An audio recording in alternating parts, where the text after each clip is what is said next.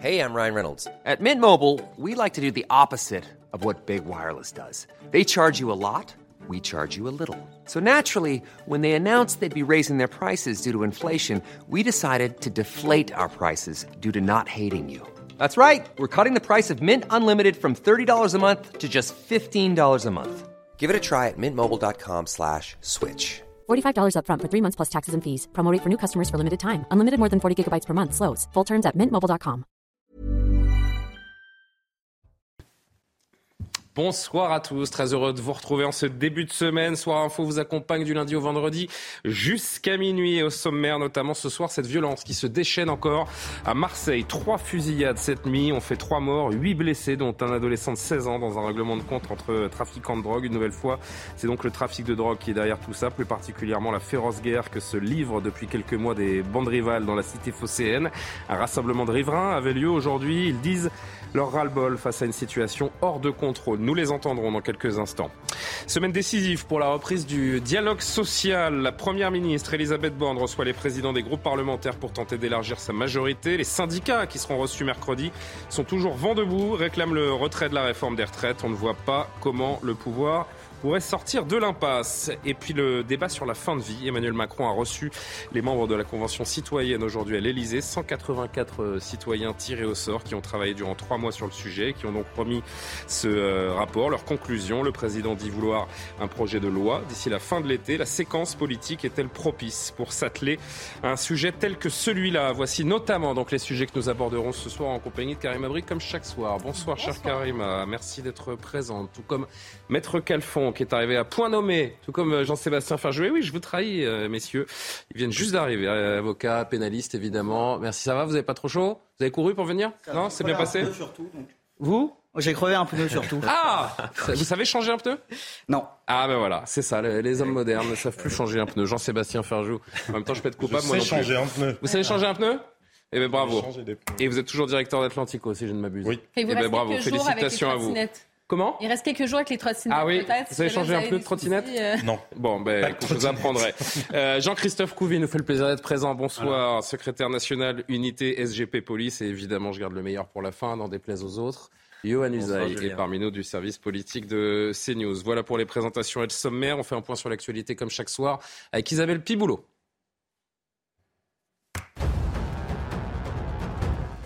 À Nice, neuf interpellations ont eu lieu dans le quartier des Moulins, connu pour son trafic de drogue. 5 kilos de résine, 10 kilos de cannabis et plus de 2 kilos de cocaïne ont été saisis. Des individus avaient été filmés, armes lourdes en main pour protéger leur point de deal. Éric Ciotti a demandé à Gérald Darmanin d'intervenir et d'engager tous les moyens disponibles pour reconquérir ce quartier. 43 ans après l'attentat à la bombe contre la synagogue de la rue Copernic, le procès a débuté à Paris en l'absence de l'unique accusé, Hassan Diab. Après avoir bénéficié d'un non-lieu, le Libano-Canadien de 69 ans était reparti libre au Canada en janvier 2018. Il encourt désormais la réclusion criminelle à perpétuité. Le verdict est attendu le 21 avril. L'OTAN comptera 31 membres dès demain. La Finlande va rejoindre l'Alliance. Une journée historique. Il s'agit du processus d'adhésion le plus rapide de l'histoire récente de l'OTAN. Le drapeau finlandais sera hissé demain après-midi au siège à Bruxelles. Concernant la Suède, le secrétaire général de l'OTAN reste confiant, mais la Turquie n'a toujours pas donné son feu vert pour une adhésion. Voilà pour l'essentiel de l'actualité. On marque euh, notre première pause de la soirée et on se retrouve dans quelques instants pour euh, évoquer ce, ce, premier thème. Vous le voyez en bas de votre écran, trois fusillades en une nuit seulement hier à Marseille. C'est un véritable carnage, mais ceux qui connaissent bien la cité phocéenne ne sont même plus surpris. On y revient dans un instant. De retour sur le plateau de Soir Info. Merci de nous euh, rejoindre en direct sur CNews. Karim Yuan Usaï, Jean-Sébastien Ferjou, Jérémy Calfon, Jean-Christophe Couvi m'accompagnent ce soir et on aborde donc ce premier thème et au moins trois morts, donc trois personnes qui sont euh, décédées, trois autres entre la vie et la mort touchées euh, la nuit dernière au cours de trois fusillades à Marseille, dans les quartiers nord. Une nouvelle fois, c'est le trafic de drogue qui est derrière tout ça et plus particulièrement la féroce guerre que se livrent depuis quelques mois des bandes rivales autour de la cité de la Paternelle. Les explications sur place avant d'en discuter avec Corentin Brio et leur para. Non, non, non, non Stop aux assassinats. C'est l'un des messages portés lors de ce rassemblement, après une nuit de nouveaux mortels.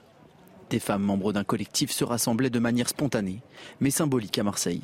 En colère, elles défilent sous les balcons des immeubles et appellent à ce qu'on les rejoigne.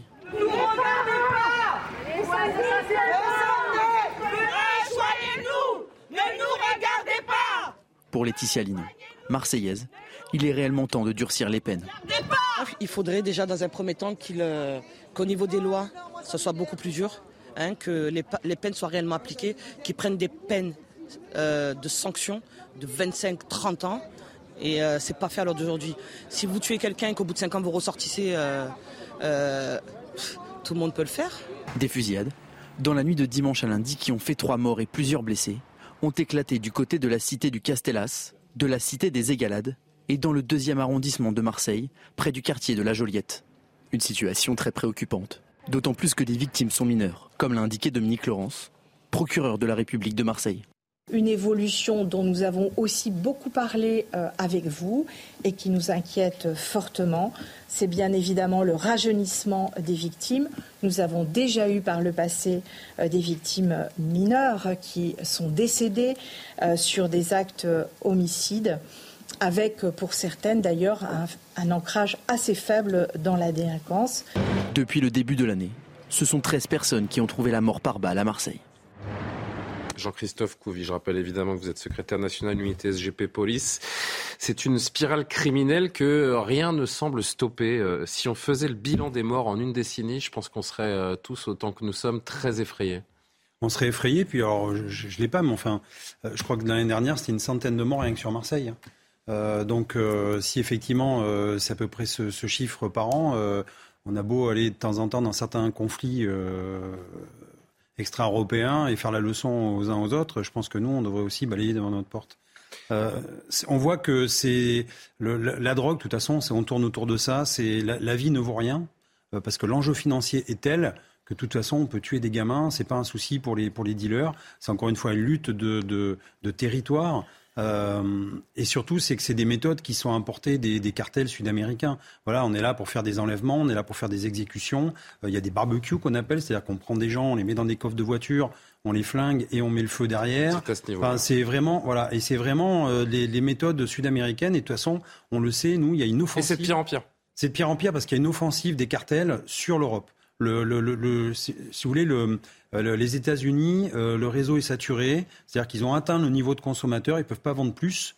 Et donc, du coup, ils attaquent, ben, comme une entreprise, ils attaquent euh, des nouvelles niches. Les niches, c'est quoi? Ben, C'est l'Europe. Et donc, il y a un marché à prendre. Ils ont cassé les prix. On en est, par exemple, un gramme de coque, on en est à 50 euros. Là, il y a quelques années, c'était le double, c'était à peu près 100 euros. Mmh. Et on en trouve donc, on trouve de la coque, j'allais dire, plus pure, un produit plus pur qu'avant et plus facile d'accès. Donc, on, nous, pendant qu'on, j'allais dire, on se, euh, on, est en train de, faire un focus, par exemple, sur le cannabis. Bah, c'est déjà passé le cannabis. On est passé à autre chose là. On est passé sur la cocaïne, la MDMA, etc. Des drogues beaucoup plus dures et qui touchent vraiment toute notre jeunesse. Et derrière tout ça, effectivement, bah, il y a des parents. Parce que quand on perd un enfant comme ça, je peux vous dire qu'une famille, même si euh, le gamin était connu, peu importe, il a aussi des frères et sœurs. et c'est des familles entières. Mais connu ou pas, c'est toujours un drame. on ne reviendra jamais comme avant. Euh, on retrouvera jamais ces esprits de famille. Vous faites bien d'insister tout de suite sur cette problématique de, la drogue, puisqu'elle gangrène euh, ces quartiers à Marseille. Je rappelle, sous votre contrôle et celui certainement aussi de Maître Calfon, qu'un crime ou délit sur quatre en France, 25% des crimes et délits sont liés au trafic de, de drogue. Et j'imagine que ce n'est pas Hassan Amou qui va me contredire. Bonsoir, merci d'être avec nous en visio. Président du euh, collectif Trop jeune pour euh, mourir. Vous êtes Marseillais, on vous connaît bien. À quoi ressemble, Hassan, les, euh, le, quotidien des, habitants, des riverains dans, ces quartiers où les, où les points de deal font, font la loi dans les quartiers? Qu'est-ce qu'elles vivent, ces, ces, mamans-là, ces mamans qu'on a vues protester et dire leur colère? Qu'est-ce qu'elles vivent au quotidien concrètement? Déjà, c'est la peur. Vous l'avez dit, euh, c'est 32 euh, morts en 2022, 13 déjà en 2023.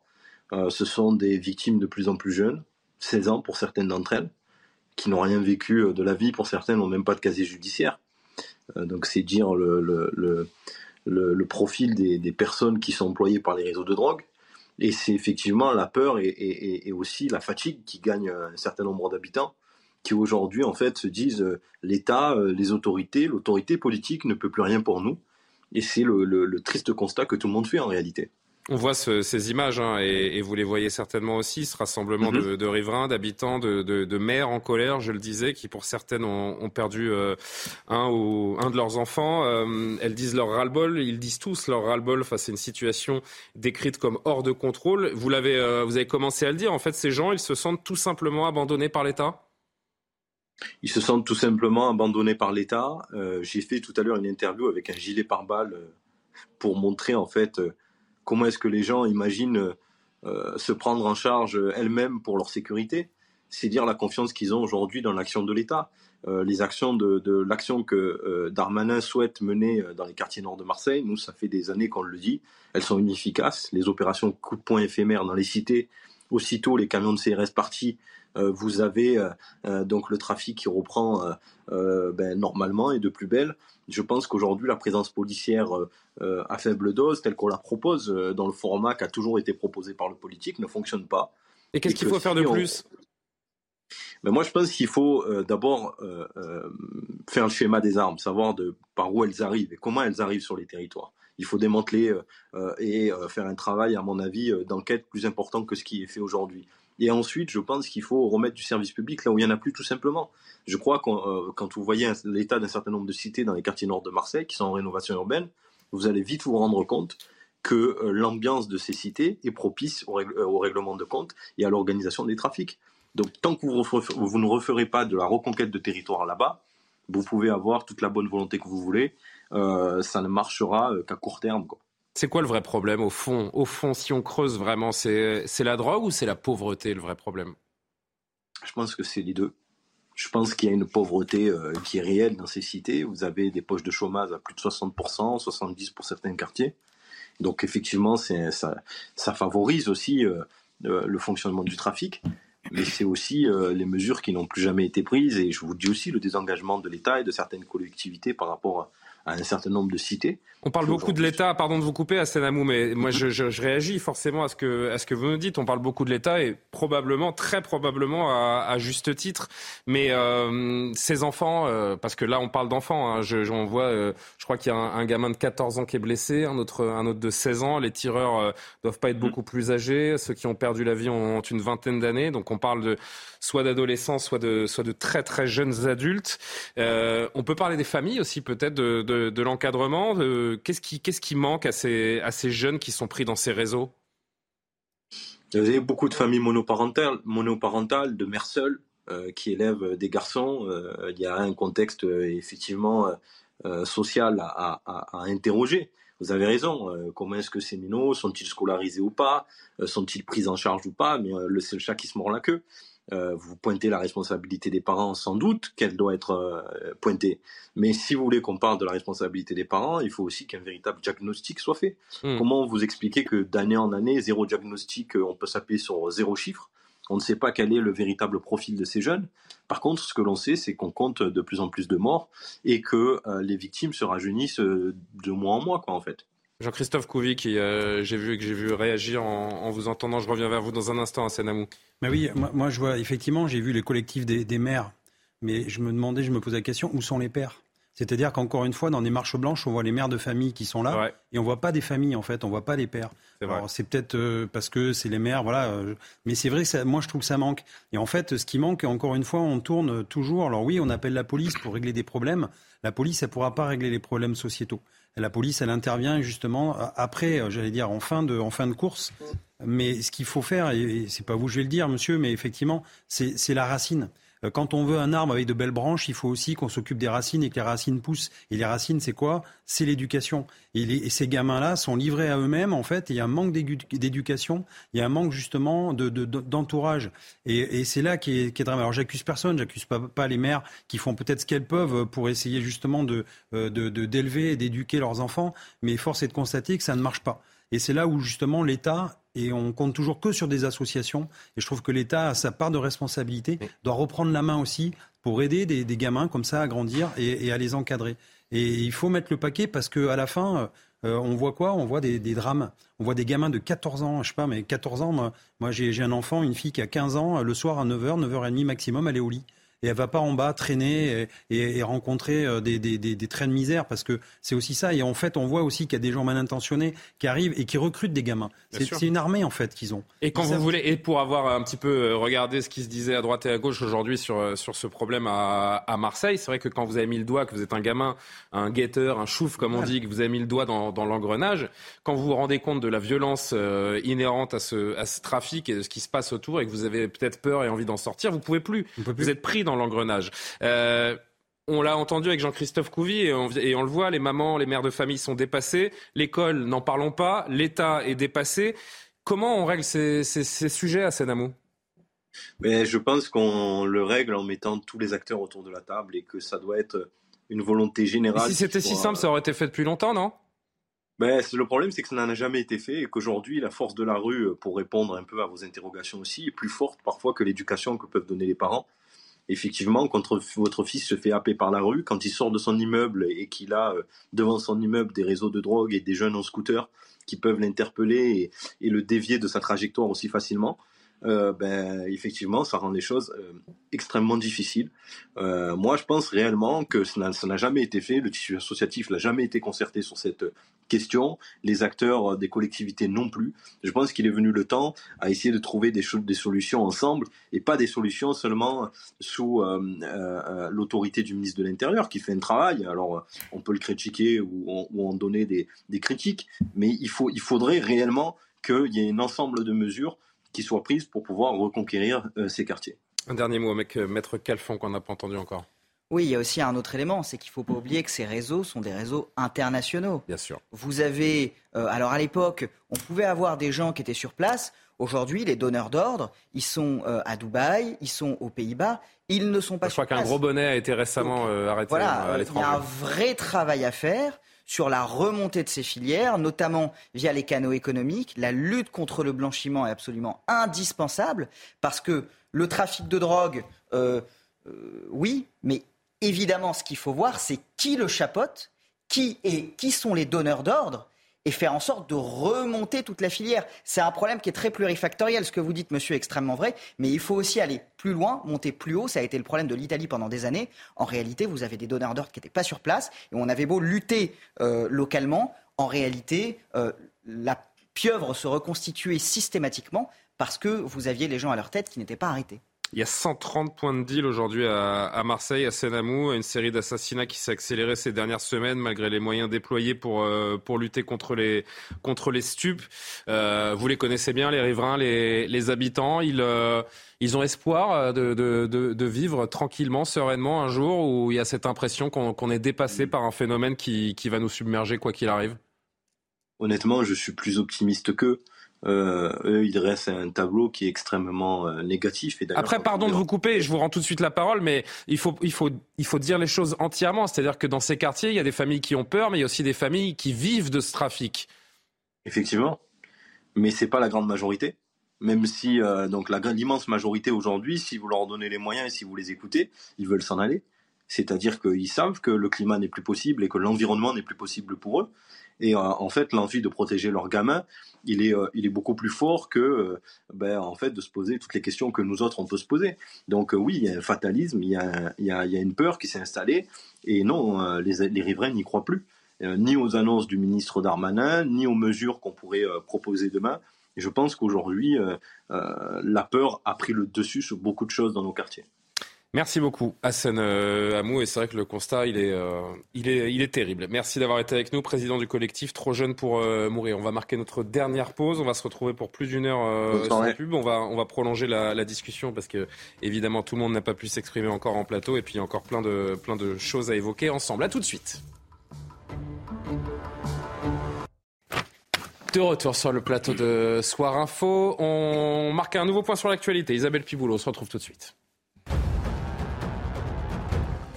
Opération apaisement pour Elisabeth Borne. La Première ministre recevra l'intersyndicale mercredi à Matignon et en dépit des désaccords, la chef du gouvernement promet d'être à l'écoute de tous les sujets que les syndicats voudront aborder. Une rencontre alors qu'une nouvelle mobilisation contre la réforme des retraites est prévue jeudi. Bonne nouvelle pour les Parisiens, la collecte des déchets revient progressivement à la normale. Hier, 650 tonnes de poubelles se trouvaient encore sur les trottoirs de la capitale contre 3200 vendredi. La CGT a levé le mouvement de grève des éboueurs mercredi, faute d'un nombre de grévistes suffisant après trois semaines de mobilisation. Et puis Donald Trump est arrivé à la Trump Tower à New York à la veille d'une comparution judiciaire historique. L'ancien président américain sera présenté à un juge demain. Le tribunal pénal doit lui signifier son inculpation dans une affaire de fraude liée à un versement d'argent à une actrice pornographique en 2016. Une comparution alors que le milliardaire de 76 ans rêve de reconquérir la Maison Blanche en novembre 2024. Karim Abrik, Yohann Usaï, Jean-Sébastien Ferjou, Jérémy Calfon, Jean-Christophe Couvi, toujours autour de la table. Si vous étiez avec nous lors de la première partie, on a évoqué, on a commencé à évoquer cette nouvelle tuerie, ces trois nouvelles euh, fusillades la nuit dernière dans les rues de Marseille. Je voulais que vous entendiez, avant qu'on reprenne le débat, quelques, quelques riverains euh, en colère, forcément apeurés, qui parlent de cette insécurité dans leur quartier. Mais ça devient un peu notre le quotidien, malheureusement. Euh, on a tendance à s'y habituer, mais il ne faudrait pas s'y habituer. Quoi. À présent, euh, qu'est-ce qu'on fait pour éviter tout ça quoi? Petit règlement de compte sur règlement de compte, et le problème de, c'est le problème de drogue hein, à 95%. Et ça, on n'arrive pas, à l'éradiquer. Vous laisserez vos enfants sortir, vous Si ça tire comme ça tous les jours en bas de chez vous Alors c'est quoi la solution Les enfermer dans des appartements? Donc ça veut dire quoi? Que nos minots doivent rester calfeutrés dans des appartements? Ils ont le droit de sortir, de voir la lumière du jour? Sous prétexte qu'il y a des euh, réseaux qui s'entretuent pour une guerre de territoire? C'est un peu pareil de partout. Franchement, on est, euh, on euh, vous dire, en sécurité nulle part. C'est malheureux de l'entendre, mais c'est comme ça. C'est fou d'entendre ces témoignages. Pourtant, j'ai l'impression qu'il y a euh, un an ou deux, euh, quasiment jour pour jour, on a fait la, même émission, tiré les, mêmes constats. Entre-temps, le chef de l'État a fait ce déplacement de trois jours à Marseille où il a promis, euh, j'allais dire monts et merveilles, ce serait caricaturé, mais en tout cas promis des, efforts de la part de, l'État. Mais leur quotidien à ces gens-là, pour l'instant, c'est toujours la violence, la pression, les menaces. Où est l'État qui doit assurer la sécurité de tous les Français, Jean-Sébastien? Absolument, vous l'avez dit, Marseille a été affiché comme une priorité par Emmanuel Macron. Un laboratoire. Le trafic de drogue a été affiché comme une priorité par Gérald Darmanin, ministre de l'Intérieur, et on voit que malheureusement rien ne change. Il y a une expression, effectivement, on a dû faire à peu près les mêmes émissions euh, il y a un an ou même avant. Euh, l'expression, c'est qui revient, qui est celle du général Bertrand Cavalier, que vous accueillez régulièrement, euh, qui est expert des questions justement de maintien de l'ordre. C'est sud-américanisation. On est face à quelque chose qui relève d'une sud-américanisation, effectivement, avec un État qui ne contrôle plus des territoires entiers, qui est capable d'y aller. Bien sûr que la police peut aller dans les quartiers en question, mais ça n'est pas un contrôle du quotidien. Et, il peut y aller sporadiquement. Voilà, et donc les gens qui vivent dans ces quartiers-là sont abandonnés, ils sont totalement abandonnés euh, par l'État. Et c'est vrai que bah, c'est vertigineux parce que comment, alors que c'est affiché comme une priorité, peut-on en être là? Alors il y a l'aspect international, vous l'évoquiez, parce que ce sont des trafics effectivement internationaux. On le sait qu'il y a ce tsunami de cocaïne qui déferle euh, sur l'Europe euh, à l'heure actuelle. dans nos ports euh, particulièrement. C'est même, souvenez-vous de l'interview qui avait fait grand bruit de la procureure de la République de Paris il y a quelques mois dans le monde, quand elle disait, c'en est au point où ça pourrait en arriver à déstabiliser la démocratie même, la stabilité même de nos institutions, des institutions de la République. On le voit, on commence à le voir en Belgique, aux Pays-Bas, hein, avec notamment euh, une membre de la famille royale qui a dû euh, revenir euh, dans son, dans son pays d'origine. aux Pays-Bas, la princesse Héritière qui avait commencé à faire ses études, qui est obligée de rentrer au palais parce, parce que n'arrivait pas à la protéger suffisamment dans sa résidence étudiante. C'est le cas en Belgique où il y a des, des le ministre qui suivait ces sujets-là, qui vit sous protection avec sa famille. Il y a eu des meurtres aux Pays-Bas d'avocats, des meurtres de journalistes. Donc oui, c'est pour ça que c'est d'autant plus vertigineux. C'est-à-dire que c'est un abandon des personnes qui sont dans les quartiers, des habitants des quartiers en question. Et on voit bien que la volonté politique affichée, elle est en toc. Elle est en toc parce que quand même, je ne dis pas que c'est un sujet facile, mais peut-être qu'il y avait plus de certitude de la peine aussi, euh, parce que vous l'évoquez, euh, quand on pense que finalement on peut habiter dans une villa euh, à Dubaï sans risquer grand grand chose, parce que ça va avoir aussi avec avec le blanchiment d'argent. Il n'y a pas suffisamment enfin, de moyens qui sont investis sur cette question du blanchiment. Et dernier point, si je puis me permettre, chaque consommateur chaque consommateur, il faut bien qu'il soit conscient quand même que quand il achète de la drogue, eh ben, les morts qu'il y a là dans ce genre de trafic-là, il y est quand même associé parce que c'est une réalité. On ne peut pas se laver les mains et dire, ou alors se préoccuper, je sais pas quoi, des baskets qui seraient fabriquées euh, dans je ne sais quelles conditions. Et je ne dis pas qu'il ne faut pas s'en préoccuper non mmh. plus au Bangladesh et ailleurs. Et ignorer totalement qu'un comportement direct que vous avez ici et maintenant produit ça parce que ceux qui meurent, ils meurent parce qu'il y a des gens qui continuent à acheter de la drogue à l'heure actuelle. Je voudrais juste qu'on entende avant de poursuivre la discussion la procureure de, Marseille qui s'est exprimée sur l'enquête euh, en fin d'après-midi tout à l'heure. Elle parle d'une, et d'ailleurs c'est la, préfète qui avait déjà utilisé ces, ces termes quelques heures avant elle, désormais une logique de vente d'État, de représailles dans la ville de Marseille. Ces faits sont en lien avec euh, euh, deux, deux, forces qui sont en présence, avec une double logique. Première logique, le contrôle territorial des territoires, notamment, vous le savez, celui de la paternelle, et derrière, bien évidemment, euh, une logique de vendetta, une logique de représailles qui s'exerce sur un certain nombre d'individus euh, qui commettent euh, des actes, soit bien évidemment de coups de force sur des points de stupéfiants, soit bien évidemment des actions homicides vis-à-vis d'un certain nombre de personnes. En fait, c'est juste catastrophique. Karim Abrik. Ah oui, non, non, c'est extrêmement euh, inquiétant et on, a l'impression que la situation s'empire et c'est un peu ça le problème. On se dit, ça donne l'impression que, que l'État est littéralement en train d'abandonner certaines parties de la population auquel cas on voit ici hein, des populations souvent un peu plus euh, précaires, plus vulnérables ah, ben, et une jeunesse complète. Mais moi, j'y vais aussi de façon euh, plus large. On a parlé de l'éducation. J'ai beaucoup d'empathie pour ces mères de famille, ces mères qui vont au front, qui essaient de faire ce qu'elles peuvent, qui aimeraient dans certains cas, et même. Euh, on aimerait bien voir les pères, pour reprendre les propos de Jean-Christophe ben, tout à l'heure. C'est très juste. C'est une où question sont les pères? Qu'on peut se poser. Mais cela dit, donc elles sont là au front. Elles essaient, elles essaient de défendre leurs enfants, de dire même, on aimerait même déménager mais pour aller où? C'est encore une fois, donc ça, ça pose ces questions-là.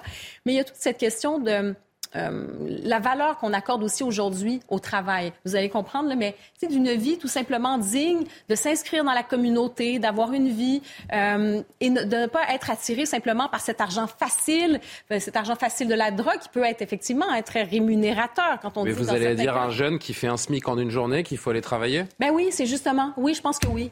Je pense que oui, c'est-à-dire de revoir la priorité, cette crise de valeur, cette crise de sens, et se dire aussi quand vous vous faites prendre, euh, ça arrive aussi qu'on peut, bon, un juriste à côté, euh, quand on saisit les produits de la criminalité, de l'argent qui a été fait aussi euh, issu des activités criminelles, ça fait partie aussi des représailles de dire que vous avez fait cet argent-là dans ce contexte-là, on peut le saisir par la suite. Donc, bref, ça va prendre une, j'allais dire vraiment des actions concrètes sur plusieurs plans. Il y a l'aspect international, il, il va falloir évidemment se avec d'autres pays parce que les réseaux sont extrêmement puissants, les réseaux sont violents, organisés, sont sans scrupules et s'en prennent de plus en plus à des gens euh, et des jeunes de plus en plus jeunes, extrêmement inquiétants. La réponse policière, la réponse pénale, il faut pas qu'il y ait, euh, il y a aussi cette crise d'autorité, donc on peut pas euh, laisser non plus à la dérive cette réponse policière et judiciaire. Johan Usaï, j'aurais qu'on revienne sur ce qu'on évoquait il y a un instant avec Jean-Sébastien également. Marseille, laboratoire vitrine en matière de sécurité pour Emmanuel. Ça a fait rêver, hein, mais pas longtemps. Euh, aujourd'hui, on, peine toujours à voir les résultats. Un milliard d'euros d'aide de l'État qui devait être investi. Où est cet argent? Qu'en a-t-on fait? Oui, alors c'est un plan qui s'étale sur plusieurs années. On mmh. est au début du, processus qui a été engagé par le chef de l'État, mais néanmoins, on est quand même obligé de constater que c'est effectivement un, double échec. Un, échec qui concerne la sécurité d'une ville emblématique pour Emmanuel Macron, qui a fait plusieurs déplacements, pas seulement un seul, mais qui a fixé effectivement un objectif, c'est que Marseille redevienne une ville à la fois euh, plus sûre, mais une, ville où il fait bon vivre. Euh, premier échec concernant la sécurité, deuxième échec concernant le trafic de stupéfiants. C'est vrai que là, c'est une priorité affichée euh, pour, Gérald Darmanin, qui a voulu faire de la lutte contre les stupéfiants depuis son arrivée au ministère de l'Intérieur. Ça va faire trois ans maintenant. Euh, moi, je ne pense pas que l'État est abandonné. Il y a un échec qui est flagrant. Euh, je crois qu'il y a une volonté, mais il y a une impuissance qu'on est obligé de, de, constater. C'est vrai, pardon Johan, je vous rends tout de suite la parole parce que ça, ça va dans le sens de ce que vous dites. La préfète des Bouches-du-Rhône qui aujourd'hui donc euh, a évoqué cette stratégie de pilonnage pour déstabiliser mmh. le trafic. En deux ans, c'est vrai, le nombre de points d'île euh, démantelés a augmenté, mais les acteurs de terrain dénoncent des méthodes de com, euh, car on ne coupe pas à la racine ces trafics, on ne va pas en profondeur. Donc on démantèle des points de deal, d'autres se forment à côté. Il y a 130 points de deal aujourd'hui, ne serait-ce qu'à Marseille. Et puis ça a été dit, il y a de plus en plus de consommateurs, donc le marché est de plus en plus grand, ce qui fait que la détermination des trafiquants qui gagnent de plus en plus d'argent est de plus en plus grande, ce qui fait qu'ils sont prêts à aller véritablement extrêmement loin en utilisant des armes de guerre, en tuant des gamins de 15 ans qui manifestement n'étaient pas au cœur du trafic, c'était peut-être des, des parce que quand on a 14 ou 15 ans, on n'est pas une tête pensante, donc, qui sont prêts à tuer des, des, des, des, petites mains en réalité pour se venger. Donc on voit quand même là qu'on a changé d'univers en l'espace de, de peu de temps, mais ce qui est flagrant et ce qui fait qu'on parle d'impuissance, quelque chose de manifeste, c'est que la procureure, on ne l'a pas entendu, mais elle dit aussi, on sait que c'est de plus en plus violent et on sait que ça va continuer. C'est ce qu'elle a dit aujourd'hui. Elle a dit, ça va continuer. Donc on sent bien que l'État ne peut pas faire grand-chose, en tout cas qu'il y a une détermination. Si l'État ne peut rien, qui peut? Oui, il y, a, il y a une détermination que moi j'entends dans les mots de Gérald Darmanin, on ne peut pas lui reprocher ça, mais il y a une impuissance qui s'est, qui s'est véritablement manifestée. Le, le tourisme ministériel pour dire qu'il euh, ne faut pas euh, s'attaquer à la police ou qu'on a déployé, euh, démantelé pardon, un point de deal, c'est bien mais encore une fois, j'écoute les acteurs de terrain. C'est de l'affichage. On prend le problème à l'envers. C'est parce qu'il n'y a pas d'ordre public dans ces quartiers-là, déjà qu'il y a un problème économique. C'est parce que quand vous vivez dans un quartier où bah, il y a ce niveau-là d'insécurité, aucune entreprise ne va jamais s'y installer. Donc après, c'est une espèce de cercle vicieux. Mais la politique qui consiste à éliminer les points, les points de deal, mais elle est totalement, euh, elle est totalement absurde et vouée à l'échec. Si on ne gère pas en amont avec les pays fournisseurs, si on ne gère pas de manière beaucoup plus, c'est aussi la certitude de la peine, la certitude de la peine à tous les niveaux. Il n'y a pas, moi je suis désolé, je ne crois pas qu'il y ait tant de volonté politique euh, que ça, au-delà de celle de l'affichage. Parce que, encore une fois, en matière de maintien de l'ordre, en matière de, sévérité des sanctions, en matière d'application des lois, mais même vous, évoquiez tout à l'heure, euh, vous évoquiez les pères qui ne sont pas là ou les mères de famille, mais il y a des lois qui existent, vous savez, vous êtes responsable de vos enfants, vous êtes, et si vous les mettez en danger, vous pouvez être poursuivi aussi. Mais la plupart de nos lois, on ne les applique pas dans ce pays. Donc non, moi je ne crois pas qu'il une grande volonté politique, il y a la volonté de dire qu'on fait quelque chose. Ça n'a rien à voir avec la volonté politique en soi. Le travail de fond n'est pas à la hauteur de la volonté affichée. Et, que ça va être, euh, oui, je ne dis pas qu'ils font rien du tout et que ça serait du pur théâtre, mais ça n'est pas pris, je pense, de manière euh, véritablement déterminée. Et oui, ça va être de pire en pire parce que c'est juste la loi du darwinisme. Vous savez, quand vous tuez les gens, bah, par définition, ceux qui restent, c'était ceux qui étaient les plus méchants. Donc plus ça va, et plus ceux qui restent, bah, c'est ceux qui étaient les plus méchants. Écoutez Rudy Mana, qui est policier à Marseille, syndicat euh, de police euh, Alliance, les policiers qui, euh, selon lui, sont le dernier rempart face aux tristes événements qui émaillent le quotidien des Marseillais. On peut dire que la nuit est particulièrement sanglante. On peut même dire que c'est une, nuit de guérilla. Hein. Euh, trois morts, huit blessés, dont, dont un très grièvement, deux autres assez graves. Euh, franchement, euh, on a rarement vu ça sur Marseille. En tout cas, de mémoire de policiers marseillais, j'avais jamais vu ça. Trois endroits différents, des tirs à l'arme de guerre sur des gamins de 20 ans. Apparemment, il y en a un troisième de 17 ans. Euh, ça devient, ça devient extrêmement dramatique. Et puis, je vois que face à tout ça, encore une fois, il y a que les forces de police qui, qui essayent de lutter efficacement, puisque une nouvelle fois, on est tout seul face à cette marée qui nous vient de la gueule. Donc c'est extrêmement inquiétant, d'autant plus que les policiers aujourd'hui commencent à en avoir marre de ramasser des, corps de gamins de 17-20 ans qui se font qui se font trouver de partout avec une arme de guerre euh, pour des trafics de stupéfiants. Aujourd'hui, il nous manque il nous manque vraiment un plan un plan national, c'est-à-dire qu'il faut que toutes les institutions de l'État se mettent là-dedans. Il faut que tout le monde travaille avec avec force, avec courage, et puis il faut plus que des gamins de 14 ans se trouvent dans la rue euh, pour dans un trafic de stupes. Il faut qu'ils soient à l'école de la République. Il faut des associations de quartier qui travaillent efficacement et qui aient la possibilité de le faire. Puis quand on interpelle des gars euh, qui sont connus pour le trafic de stupes, il faut des condamnations pénales extrêmement fortes, extrêmement fortes, de manière à les empêcher de, recommencer euh, un an ou deux ans après être sortis de prison. C'est ça la vraie difficulté. Jean-Christophe Couvi, on a l'impression que le, constat, il est tellement euh, profond que c'est sans fin, en fait. Ce qui est sans fin, en fait, c'est que là, on fait pareil, on fait un focus sur Marseille, mais bientôt, demain, ça va être Lyon, après demain, ça va être Nantes, et ainsi Rennes, Brest, et ainsi de suite. Donc, on, quand on veut converger des, forces, euh, effectivement, on met le paquet, par exemple, sur Marseille, on va mettre des, effectifs en plus. On va blinder. Je crois que Gérald Darmanin a annoncé la CRS 8, là. Oui, alors la CRS 8, mais enfin, je veux dire, je vais pas faire offense aux autres collègues de, CRS qui sont aussi capables que la 8. Mais la 8, bon, voilà, c'est l'effet, euh, euh, pareil, publicitaire. On envoie des collègues là-bas, très bien, mais tous les jours, il y a quand même deux CRS qui sont aussi à demeure et qui travaillent, et mes collègues savent travailler aussi euh, là-dedans.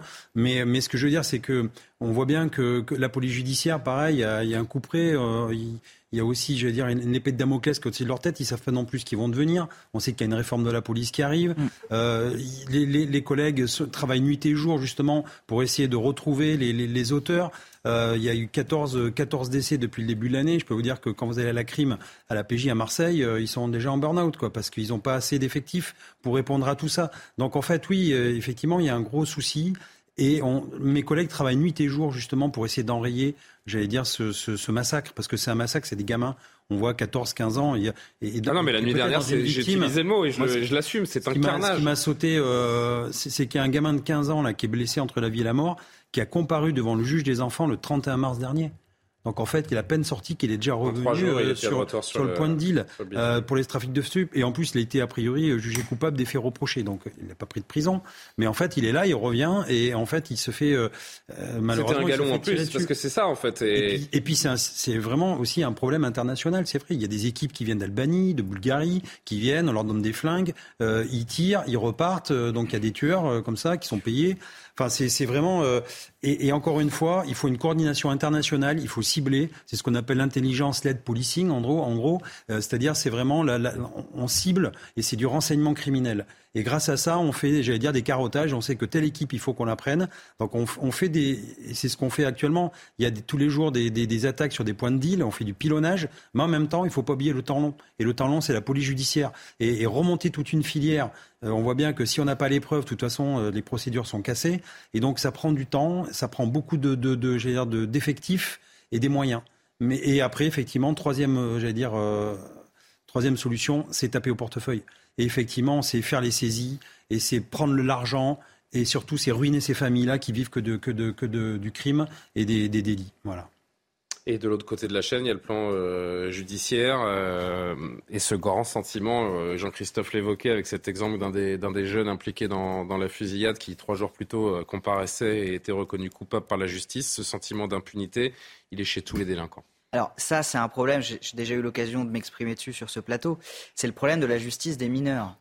Euh, pourquoi est-ce que vous avez des enfants mineurs ou majeurs, pardon, euh, maître, mais euh, déjà des exemples, déjà des mineurs. Mais pourquoi est-ce que vous avez des enfants de 13, 14, 15 ans qui font les choufs ou les charbonneurs Les trafiquants les utilisent parce qu'ils savent très bien que le risque pénal pour eux est extrêmement faible. Et on a eu en plus une réforme de la justice des mineurs qui fait qu'aujourd'hui, bah, ce mineur, il a comparu il a été déclaré coupable, mais la peine, elle n'arrive que six mois après. Mm. Il y a des mesures de probation au milieu. Quant à la justice des majeurs, alors je, vais peut-être vous surprendre, mais le trafic de stupéfiants est encore plus sévèrement réprimé par les magistrats que d'autres infractions. Néanmoins, quand on voit les peines qui sont données dans d'autres pays, c'est vrai que vous pouvez, on peut se poser des questions. Et je vais vous raconter une histoire, mais c'est très réel. J'étais avec un de mes clients cet après-midi, trafiquant de stupéfiants. Je lui ai dit, c'est la troisième fois qu'il se faisait attraper. Je lui ai dit, mais, pourquoi vous avez recommencé? Et il m'a dit, euh, bah, en France, vous savez, on est gentil. Euh, nous, euh, je pense que si les peines étaient supérieures à ce qu'elles sont aujourd'hui, c'est-à-dire non pas deux ans, mais tout de suite six ans, sept ans, on y réfléchirait à deux fois. J'ai eu l'occasion de dire plusieurs fois que les peines ne faisait peur à personne, qu'il n'y pas de bilan coût-avantage. Mais pour les délinquants professionnels, pour les trafiquants de stupes, il y a un vrai bilan coût-avantage. Donc là, véritablement, les peines prononcées peuvent servir d'exemple mais vous avez toujours euh, cet euh, appât de l'argent facile. Non, mais on est en train d'acter officiellement l'impuissance de, de l'État. Hein. J'irais même plus, quand, ils vont en prison, en fait, ils payent la TVA, comme ils disent. Ils disent, je me suis fait avoir, c'est la TVA, ça y est, bah, je, ils, ont caché le magot quelque part. C'est pas grave, je vis sur l'État. C'est comme les Et quand je hein, sors, euh, ben voilà, de toute façon, j'ai retrouvé l'argent, puisqu'ils sont assez, assez malins pour diversifier justement le, les investissements. Et donc, c'est au nom des sœurs, des tantes, des oncles, et c'est tout étalé. Et en fait, quand ils font des SCI. Enfin, c'est vraiment euh, c'est du haut niveau et même même la crypto-monnaie. Parce qu'en fait, maintenant, on fait dans du dark web. Et je vois mes collègues, quand ils commencent à faire des saisies, il faut maintenant qu'ils aient des, j'allais dire, des habilitations informatiques. Et ils vont dans le dark web pour, pour, pour la crypto-monnaie parce que. C'est le fameux temps d'avance que le ben, voleur a sur le gendarme euh, en permanence, quoi. On sait saisir les crypto-monnaies, on sait saisir les biens qui sont dans des SCI à des noms d'autres personnes. Ben, faisons-le alors, parce que j'ai l'impression que. C'est fait. Vous avez, il n'y a pas très longtemps. Euh, c'est tellement fait que les trafiquants n'ont jamais été aussi puissants. Ils sont puissants, c'est vrai, parce qu'ils sont nombreux. Néanmoins, aujourd'hui, vous avez un arsenal pénal sur les saisies qui est absolument considérable. C'est devenu très facile de saisir. Mais euh, vous avez aussi quelque chose d'inquiétant qui a été dit. Il y a une réforme de la police judiciaire qui va arriver, euh, qui risque de détourner les enquêteurs du temps lent du temps long vers le temps court, du temps du travail vers le temps de l'affichage. Et ça, ça peut être un véritable problème dans la lutte contre le crime organisé. dernier extrait sur ce thème que je voulais vous faire entendre, encore une fois la procureure de, Marseille, parce que là aussi c'est un volet euh, important et qui, et qui fait que la justice a, du mal et le politique euh, également à, sortir de, cette ornière. Euh, ce sont ces, ces, étrangers irréguliers qui sont utilisés par les dealers et par les, et par les trafiquants pour servir leur réseau. Écoutez.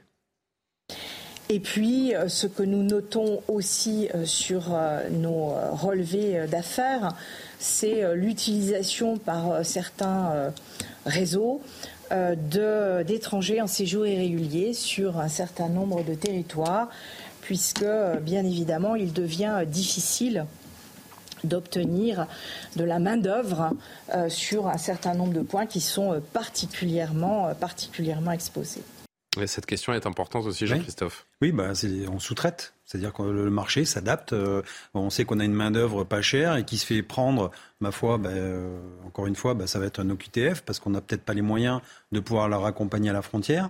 Et puis ainsi de suite. Et donc, oui, c'est la main-d'œuvre pas chère et, c'est un peu la ubérisation, j'allais dire, des. des de, ce qui montre, mais ce qui montre bien qu'il n'y a pas de contrôle ni de ces territoires. Je vous le disais déjà tout à l'heure, c'est parce qu'on ne contrôle pas ces territoires que ça se développe aussi, a un moment, c'est Donc en fait, ce que vous me dites, c'est qu'il n'y a de zone de non-droit que dans des endroits où il n'y a pas de volonté politique. En soi, avec la volonté politique, la zone de non-droit n'existe pas. Vous prenez par l'angle de la lutte contre le trafic de drogue, vous, renoncez déjà de fait au contrôle des zones en question. Hmm. Vous ne le prenez que sur un des points. Il y a bien d'autres choses qui dysfonctionnent dans les zones, euh, dans les zones en question. Et d'ailleurs, l'État y est très très peu présent. L'école dysfonctionne, tout dysfonctionne dans les zones, euh, dans les zones en question. Et donc c'est toujours les mêmes quartiers d'ailleurs. Ce sont les mêmes populations on qui a, On a renoncé tout simplement à faire établir l'ordre dans les zones en question, mais de la même manière, de la même manière, pardon, qu'on renonce à contrôler les flux de personnes. Là, ce qu'on l'extrait que vous venez de diffuser, il est extrêmement clair de ce point de vue-là. Mais il n'y a aucun contrôle aux frontières, euh, aux frontières en France, puisque de toute façon, on peut faire venir autant de gens qu'on veut pour continuer à alimenter. Et la mobilisation de centaines de forces de l'ordre vers Paris, notamment ces dernières semaines, n'aide pas à contrôler là les encore, s'il y avait plus de certitude sur les peines, sur l'expulsion, etc. Parce que c'est ce que vous dites mmh. quand même. Oui, ils sont relativement à d'autres délits en France plus condamnés, mais c'est pas tellement la question. La question, c'est est-ce que c'est de nature à les dissuader? La réponse est non. non. et c'est ce que vous dites, Jean-Christophe, en évoquant la TVA. C'est et pareil sur les saisies. C'est la même chose sur les saisies. Quand le ministre de l'Intérieur parade en annonçant des saisies en hausse, mais s'il y avait vraiment tant de saisies que ça. Je veux dire, c'est pas difficile sur un marché. Hein. C'est un marché qui est hyper libéral pour le coup, parce qu'il n'y a pas de subvention d'État. Il suffit de voir le prix des, il suffit de voir le prix des substances pour savoir qu'il n'y a pas de tension. Le prix monterait en flèche. Est-ce que vous voyez des prix qui montent en flèche? Non, ils baissent. Bon. Euh, deux derniers mots rapides. Je voudrais qu'on voit une image aussi à Nice qui va dans la continuité de, de ce qu'on est en train d'évoquer. Carrément, oui. Oui, et le point de départ, c'est de ne pas accepter justement cette fameuse impuissance. Écoutez, je regarde les, groupes organisés. C'est pas facile pour eux, mais ils sont, euh, elles sont créatives. Hein, elles usent de toutes sortes de stratagèmes et justement, elles s'adaptent. Vous avez dit le mot, elles s'adaptent constamment. Du côté du gouvernement, c'est peut-être compliqué, mais il faut qu'il y ait quand même une espèce d'élan de dire le, message envoyé. Oui, on fait quelque chose. Écoutez, vous avez parlé tout à l'heure de certaines personnes justement qui sont dans des réseaux et tout ça, qui n'ont peur de rien, qui sont rendues à leur deuxième, troisième, quatrième fois. Déjà de changer ce discours, de montrer que l'impuissance n'est pas notre horizon indépassable, ce serait déjà une autre étape. Et euh, on le sait, c'est une lutte de tous les instants. Ce fait vivre. Hein. Exactement, c'est une lutte de tous les instants. Ça ne veut pas dire qu'on va la gagner demain matin ou qu'on va nécessairement la gagner, mais on peut améliorer quand même des choses. Et je pense que le gouvernement a une responsabilité de ne pas laisser la France devenir encore une fois un territoire de plus en plus violent et de multiplier ces territoires, entre guillemets, de, de non-droit pratiquement. Les États-Unis avaient eu un problème euh, similaire dans les années 90. Il y avait eu ce qu'on appelle la théorie de la vitre brisée, qui avait très bien marché. Euh, Rudy Giuliani, le maire de New York de l'époque. Exactement, qui en fait euh, disait voilà, à partir du moment où l'espace public est délabré, à partir du moment où l'espace public est inoccupé, la nature ayant horreur du vide, le crime va y venir. Donc il y a aussi au, demeurant une véritable politique, non seulement de rénovation urbaine, mais de réappropriation de l'espace public par les habitants, qui doit être menée. C'est une lutte très. Regardez l'exemple mais juste, un, mais juste d'un mot pour montrer qu'il n'y a pas de fatalisme, que tout est question de volonté et après aussi d'assumer parfois qu'on ne fait pas d'omelette sans casser les œufs.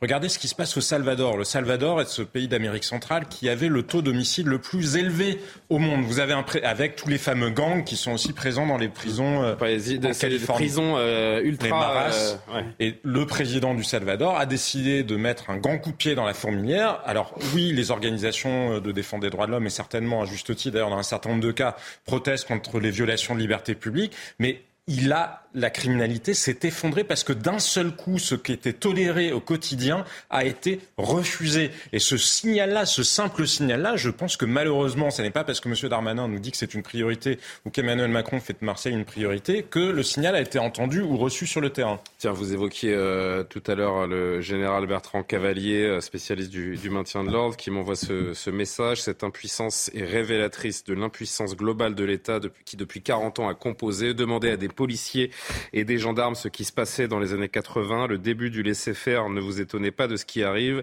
Et il maintient également que les contrôles aux frontières sont des affichages. Les élites bien pensantes sont les tenantes de l'impuissance. Vous corroborez? Oui, oui, oui. En partie En partie, non, non, mais si, oui, oui, c'est une analyse de, tous, les, tous les policiers et gendarmes de terrain. Enfin, on le voit, nous, euh, on a beau nous raconter la, la, messe, euh, effectivement, on voit au quotidien que bah, c'est compliqué parce que effectivement on nous met aussi des bâtons dans les roues euh, parce que euh, c'est oui c'est difficile de d'œuvrer et on sent qu'on est très peu de choses par rapport à ça qu'il y a une vraie vague effectivement on prend on prend on prend on doit être partout euh, en fait, c'est le tout en même temps. Voilà, c'est pour reprendre la, la, la, phrase. Le jargon présidentiel. Voilà, le jargon. Mais en fait, c'est le tout en même temps. C'est-à-dire tout est urgent tout est urgence. Euh, c'est les rodéos, c'est les stupes, c'est l'immigration, etc. Les violences intrafamiliales. Enfin, on doit être partout sur tous les fronts. Et on se rend compte qu'en fait, quelque part, c'est la société qui est délitée. Et nous, on est là euh, avec du scotch, on essaie de, de, remettre des petits bouts de scotch un peu partout à la société. Et encore une fois, c'est toujours la police et la police, ça peut pas tout. Effectivement, je suis d'accord. Hein. Il faut, bah oui, parce qu'il faut de l'interministériel. Il faut qu'à un moment donné, une, une, vraie, une vraie prise de conscience, c'est dire là, il faut qu'on retravaille toute la société. Et c'est pas que la police qui pourra, hélas, réparer la société. Avant de parler d'autre chose, je voudrais vous montrer une image euh, à Nice dans un instant où là, c'est carrément en, pleine rue devant l'immeuble, des armes lourdes, des hommes en, armes avec des, des, armes de poing également. Je vais vous montrer ça juste après le, le rappel de l'actualité. Isabelle Piboulot. Projet de loi sur la fin de vie d'ici la fin de l'été. C'est ce qu'attend Emmanuel Macron du gouvernement. Les membres de la Convention citoyenne ont été reçus à l'Élysée. Le chef de l'État insiste, jamais une aide active à mourir ne devrait être réalisée pour un motif social, encore moins sur des mineurs. La Convention s'est prononcée hier en faveur d'une aide active à mourir sous certaines conditions. Le budget des armées françaises poursuivra sa hausse jusqu'en 2030. Le projet de loi de programmation militaire sera présenté demain en Conseil des ministres. Il prévoit notamment des augmentations annuelles de 3 à 4 milliards d'euros du budget des armées.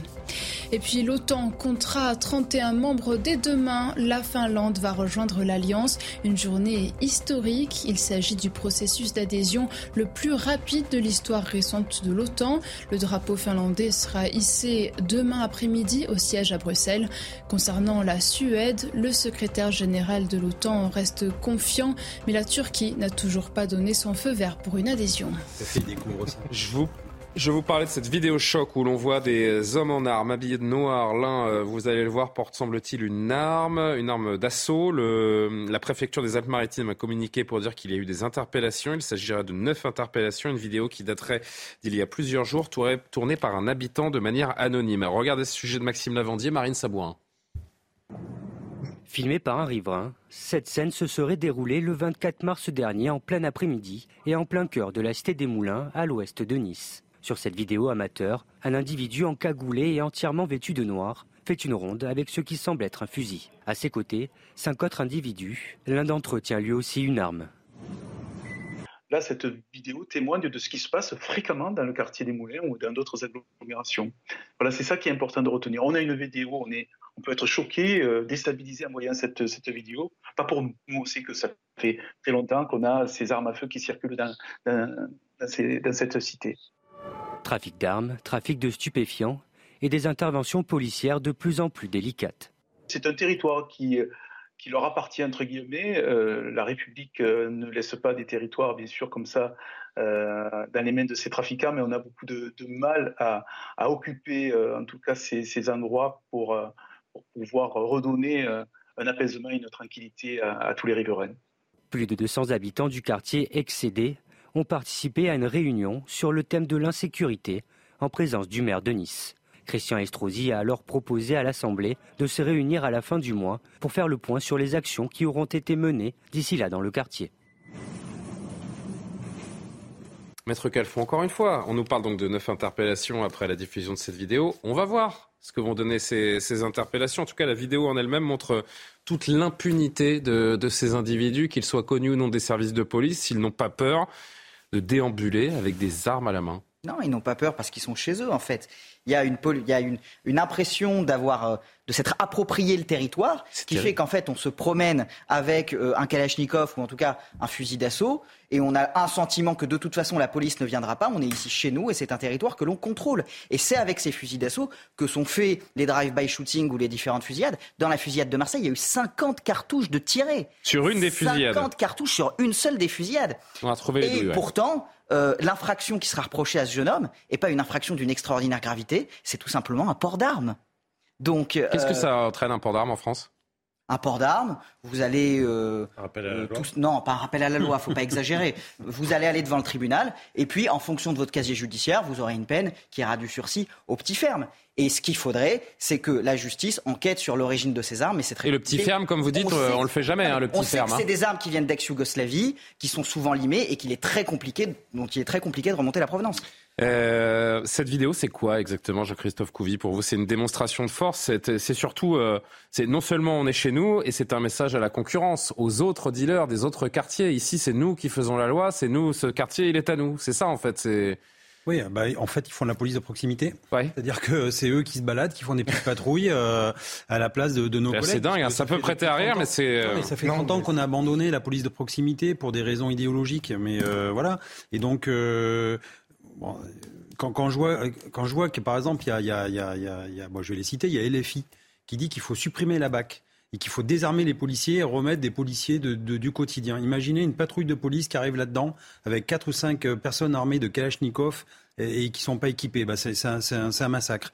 Et donc en fait, euh, oui, j'aimerais que certains, je sais que certains aimeraient nous donner des, pour reprendre le, ce que dit un collègue, euh, en gros, nous donner des frites de piscine pour nous défendre et des, des lanceurs de chamallows. Vous voyez, euh, c'est ça. Mais en fait, non. La vraie réalité aujourd'hui, c'est qu'on a des équipes effectivement, qui récupèrent des Kalachnikov avec les, les, anciens pays de l'Est et qui sont structurés, qui sont en équipe de commando et ils sont pas là pour rigoler. Et effectivement, ils montrent que c'est leur territoire. Si ça se trouve même, ils viennent défier des personnes euh, dans le coin pour dire maintenant c'est nous qui allons être les patrons et si vous sortez, on vous flingue. Et on voit bien que les gens se calfeutrent derrière leurs leur, leur fenêtres, euh, filment pour donner les images à la police et après derrière on va enquêter. Mais euh, on a besoin aussi de encore une fois, bah, parce que les filmer, c'est prendre un risque, évidemment. Bah, les filmer, bien sûr, et c'est prendre un risque, c'est faire des effectifs, avoir des effectifs, pouvoir un peu blinder aussi la police judiciaire sur Nice. Je sais que les collègues, bah, ils sont aussi démunis, ils sont en manque d'effectifs on a souvent voté la, euh, vanté plutôt la, la police euh, niçoise, le, travail de Christian Estrosi, la vidéosurveillance euh, à Nice.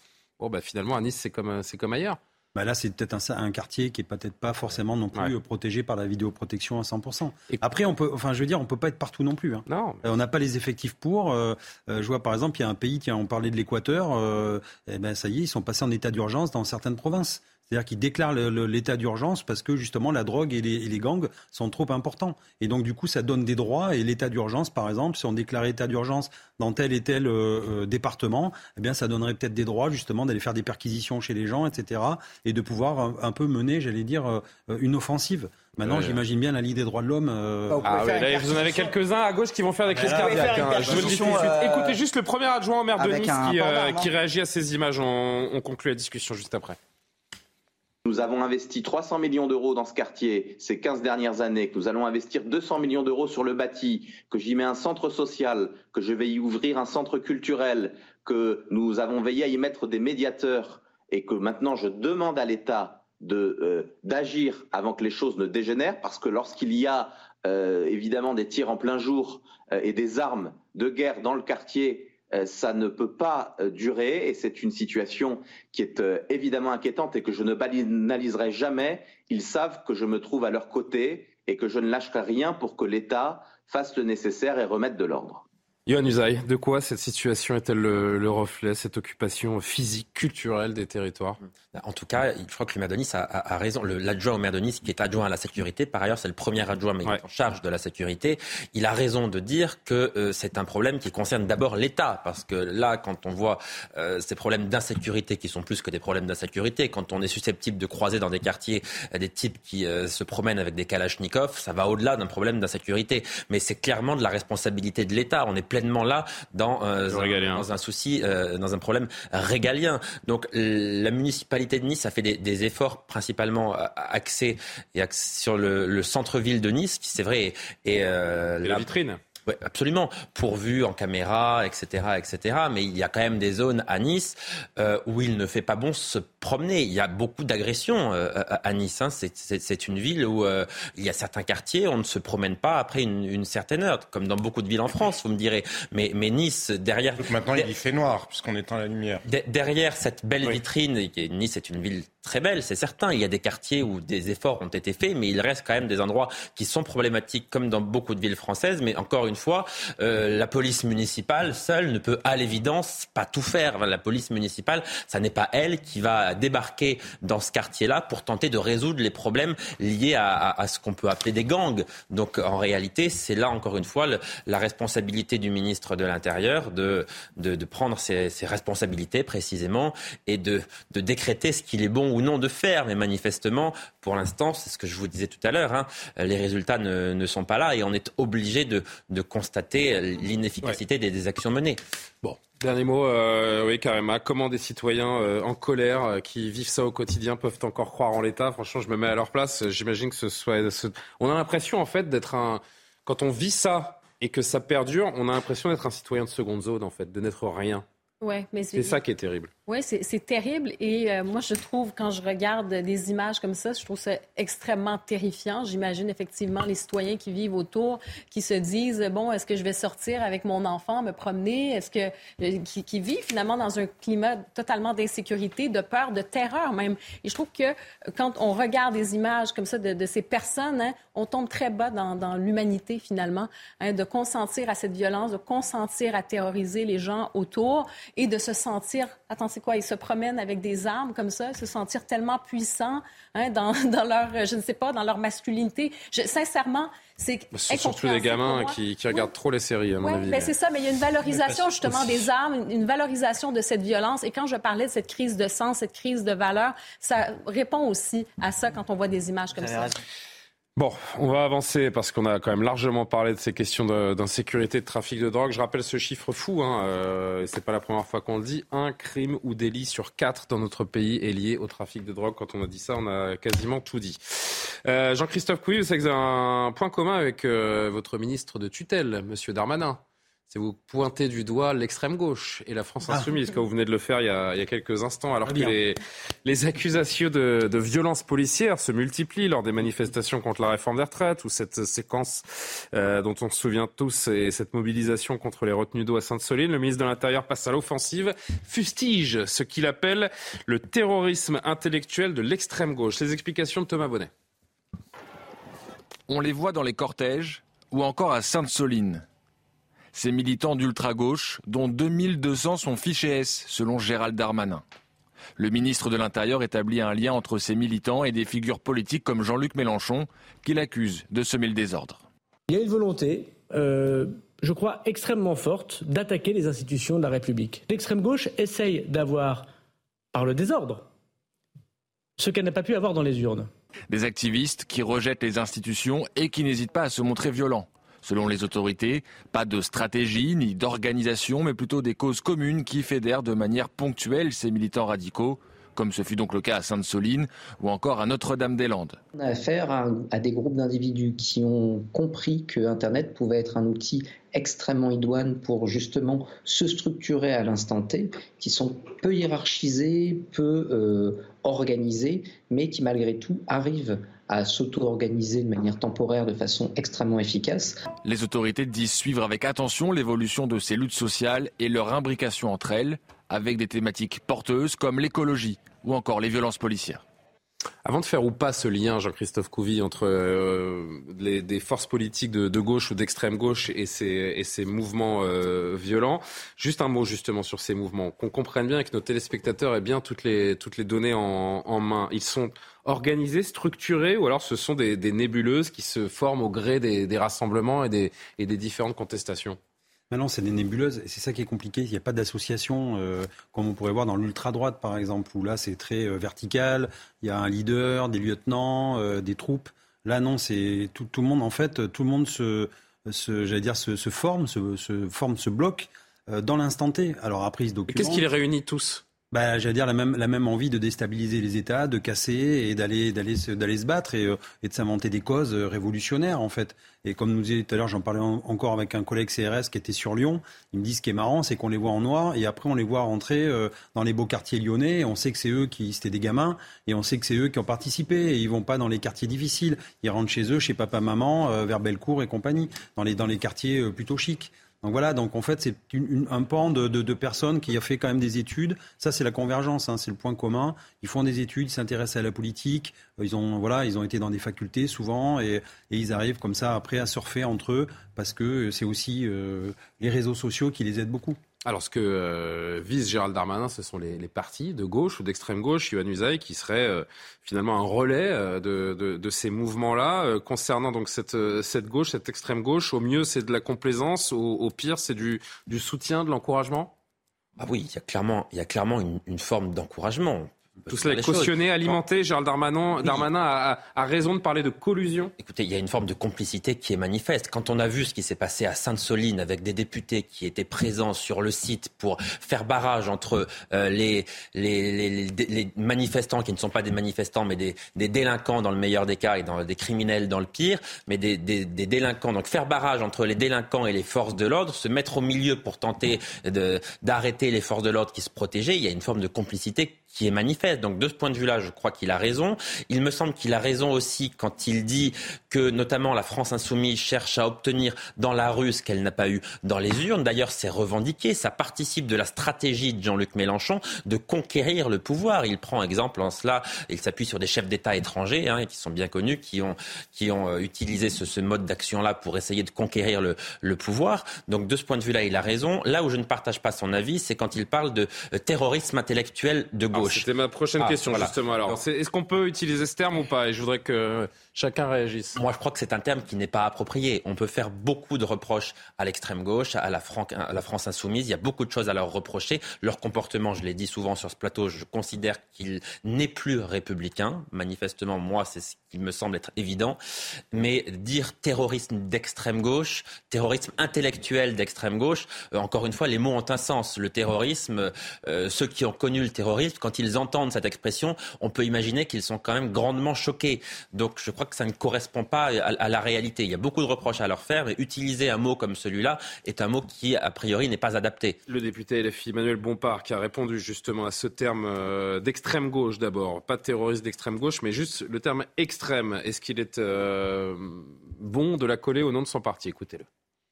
La France insoumise n'est pas d'extrême gauche, il faut arrêter avec ce cirque.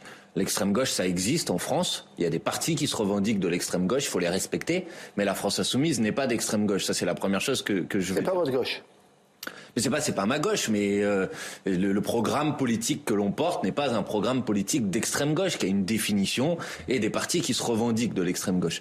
Extrême gauche ou pas? Jean-Sébastien Ferjou, LFI on peut disserter à l'infini euh, sur la pureté. D'ailleurs, extrême gauche ou pas, vous avez raison de m'interrompre là-dessus parce qu'en fait, on s'en fiche. Extrême gauche ou pas, le discours, il est, dangereux. Non, non, mais vous avez raison. Je vous dis franchement. non, mais c'était plus pour revenir sur ce que disait Manuel Bompard euh, lui-même. C'est quand même de mauvaise foi quand on voit que là, un certain nombre de députés de la France insoumise, à propos de la partielle dans l'Ariège, on dit ou même Jean-Luc Mélenchon que la. Alors rappelez en deux secondes, s'il vous plaît, que, donc il y avait une partielle législative partielle en, en Ariège, dont l'élection avait été invalidée LFI a perdu au profit d'une dissidente PS. Une dissidente PS et que Jean-Luc Mélenchon dit que c'est la droite, la candidate des droites unies qui a gagné. C'est sûr que si les droites commencent au, PS, il y a beaucoup de droites. oui, bah oui, forcément, ils sont au centre gauche, hein, mais c'est donc ça, ça n'est pas très intéressant en réalité, je pense que Manuel Bompard est hypocrite. Il pratique une forme de taquilla. Pour le coup, il fait partie de la, de la, composante de la France euh, insoumise qui, oui, est dans un projet qui a quelque chose d'insurrectionnel. Mais ils le disent, ils l'écrivent. Mais Jean-Luc Mélenchon le dit. Après, sur l'expression de terrorisme, je ne suis pas certain qu'elle soit très habile de la part de Gérald Darmanin parce qu'on voit bien que. Il reprend des propos d'Éric Ciotti quelques jours plus tôt, je crois, qui a utilisé exactement les mêmes mots. Hein on voit bien qu'il y a deux choses qui se mélangent et qui peuvent être mal comprises justement par les Français dans un contexte de trouble euh, social. C'est-à-dire que assimiler finalement tous les manifestants à ça, notamment sur le mouvement euh, des retraites, et même s'il y a eu des débordements euh, et des violences dans la périphérie des, manifestations, c'est un peu maladroit à mon sens. Après, intellectuellement, c'est une stratégie qui ressemble à celle des terroristes, au sens où à quoi ça vise le terrorisme? Les terrorismes, ça bien, c'est pas parce que vous tuez deux personnes, dix personnes, cent personnes dans un attentat que vous allez gagner une guerre. Ça vise à quoi? Ça vise, c'est une stratégie de gens qui se savent minoritaires, qui forcent à ce que chacun choisisse un camp. Donc, ce qu'on a vu à Sainte-Soline, mais malgré tout, oui, intellectuellement, c'est ça. C'est vous pousser à choisir, c'est vous pousser à dire est-ce que je suis du côté des forces de l'ordre ou est-ce que je suis du côté de ceux qui portent des accusations d'arrestation arbitraire, ceux qui vous disent que la désobéissance civile est justifiée au nom de la planète, etc. C'est vous forcer, c'est nous forcer à choisir. Donc de ce point de vue-là, le mécanisme intellectuel, oui, il existe et il ressemble à celui, c'est la stratégie. Après, que ce soit moins grave que de faire un massacre euh, au Bataclan, personne n'en doute, mais c'est la même stratégie intellectuelle. Euh, écoutez euh, Gérald Darmanin qui euh, évoque cette complicité entre LFI et des mouvements extrêmes. Une complicité évidente désormais avec des gens qui ont eu leur entrée à l'Assemblée nationale, avec des mouvements d'extrême gauche qui terrorisent. De qui parlez-vous? De la France insoumise? Des élus de la France insoumise Quand M. Mélenchon, quand Monsieur Mélenchon dit que la police tue, quand on dit qu'il faut désarmer les policiers et les gendarmes, quand M. Mélenchon dit qu'il faut rééduquer les policiers, qu'il faut les soigner, vous ne trouvez pas ça terrifiant?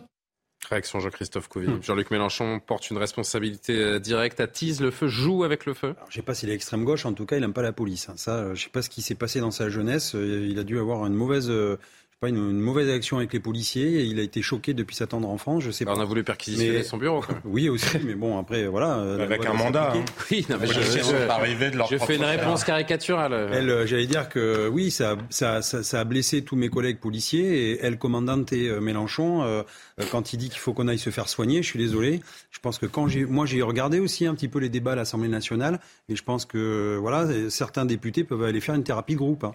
C'est vrai que franchement, merci de niveau. Je rappelle que Jean-Luc Mélenchon euh, prétend euh, gouverner. Euh, comment il ferait s'il gouvernait? Sans, sans Brave, sans BAC, sans IGPN Alors, je ne sais pas comment il ferait, mais en tout cas, effectivement, nous, on a une, vision très républicaine. C'est-à-dire que s'il arrivait par les urnes légalement, j'allais dire, au pouvoir, au, poste suprême de l'État, policiers, ben, on obéirait à la République. Je veux dire, tant que les lois, les, lois sont respectées, on les respecterait. Voilà, je ne peux pas dire autre chose. Maintenant, si effectivement il veut désosser la police nationale, parce qu'il avait dit qu'il fallait réformer de la cave au grenier et qu'en gros, il fallait tout jeter. Donc moi, je serais peut-être, à mon avis, vidé, euh, à mon avis, aussi peut-être dans la mer euh, euh, avec, avec le reste des, bacs et compagnie, j'en sais rien. Je vous enverrai une boîte serait, Merci.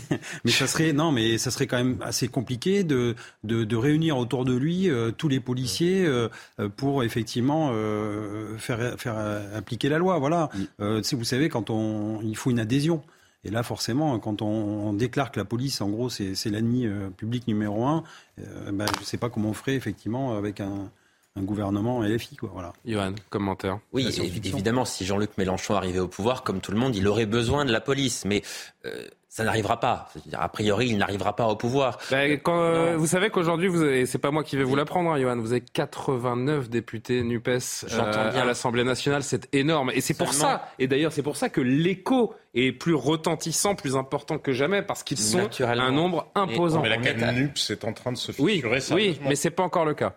Non seulement ça se fissure, mais en plus, la NUPES et la France insoumise, c'est extrémisé. Ça, c'est incontestable. Le discours qui est tenu aujourd'hui par Jean-Luc Mélenchon et ses lieutenants à l'Assemblée nationale est un discours d'extrémistes. Disons les choses clairement. Quand il parle de la police, ce sont des mots extrêmement choquants. Vous dites qu'il a dû être traumatisé dans son enfance par la police. Je ne le crois pas du tout parce que Jean-Luc Mélenchon, il y a 10, 15 et encore moins 20 ans, n'aurait jamais prononcé ce genre de mots. Il a été ministre, Jean-Luc Mélenchon. Il a été un grand républicain, Jean-Luc Mélenchon. Il tenait des discours parfaitement républicains. Il y a 15 ans, il n'aurait, à mon avis, hein, jamais approuvé les discours qu'il tient aujourd'hui. Notamment sur le voile aussi. Hein. Mais sur beaucoup de sujets. Donc si, si on, peut politiquement changer radicalement de point de vue et d'opinion sur des sujets aussi important, c'est que ça participe naturellement d'une stratégie politique. Et, et, je crois... La stratégie, c'est délégitimer une institution républicaine, la police, parce qu'il sait très bien qu'il est minoritaire et que s'il arrivait ou s'il voulait arriver au pouvoir dans un contexte de chaos, ben, ça serait forcément avec vraisemblablement la police qui serait amenée à défendre euh, le régime qui serait en place euh, à un instant T. Et ce qu'il veut, c'est délégitimer la police. Quand il dit la police, tu sais ça, c'est pas du clientélisme vis-à-vis des gens du quartier. Et ça, c'est le logiciel d'extrême gauche d'aujourd'hui. C'est-à-dire, vous regardez partout euh, aux États-Unis. Oui, mais ils ne sont pas d'extrême gauche. C'est Manuel Bompard qui vient de le dire. Ben, je suis désolée, mais c'est l'idéologie d'extrême gauche. Tout à fait. Où est-ce qu'on va parler de ces. Mais il dit aussi que vous êtes d'extrême droite. Vous êtes d'extrême droite. oui, ça, non, je ne suis pas certain que Manuel Bompard ait jamais parlé de moi, mais. Je crois. Mais de CNews. En, en fait. Oui. Alors, alors Johan terminé et euh, simplement Maître Calfon. Pour, pour, compléter ce qui a été dit,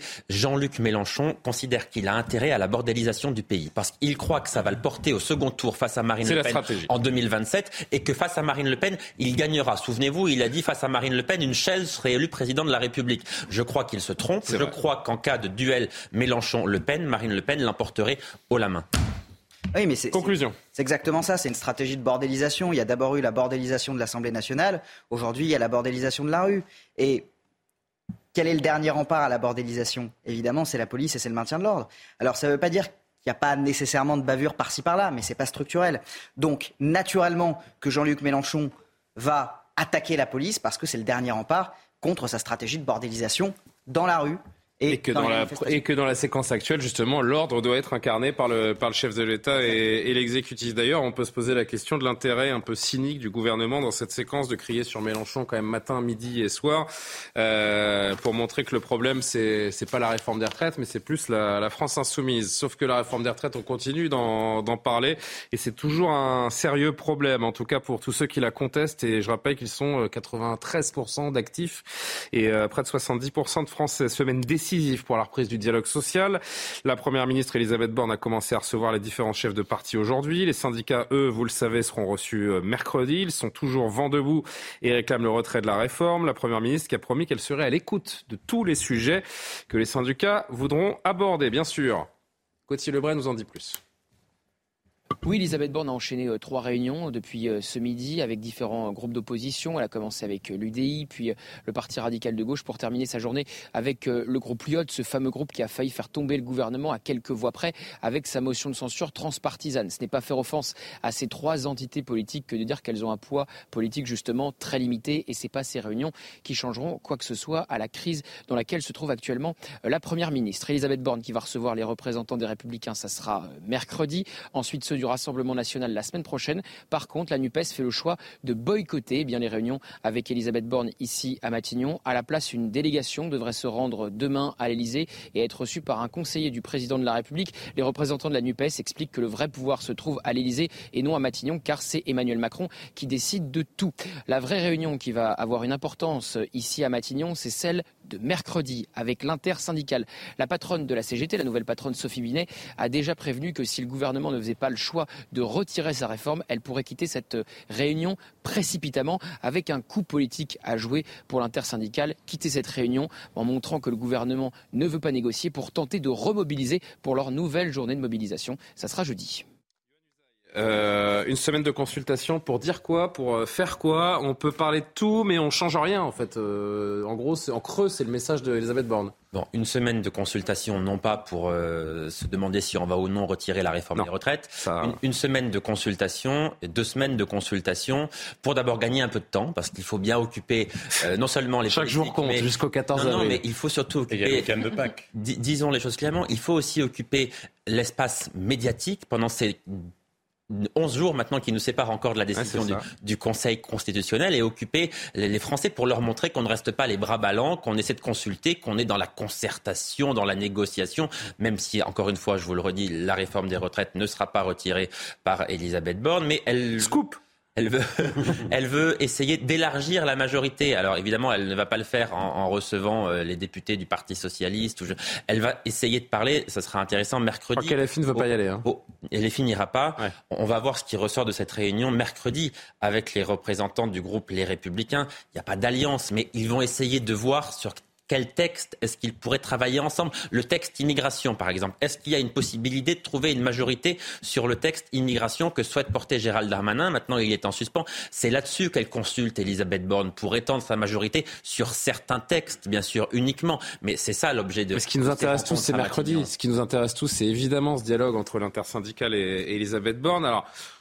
On peut quand même déjà imaginer comment ça va se passer ou comment ça ne va pas se passer. Euh, il suffit d'écouter euh, Madame Binet, nouvellement euh, élue secrétaire générale de la CGT, et la réponse d'Elisabeth Borne, justement à propos de cette réunion mercredi. Écoutez les deux dames. Bah, le retrait de la réforme des retraites, c'est simple. Donc ça peut être très court. Elle, elle a déjà dit que ce serait non.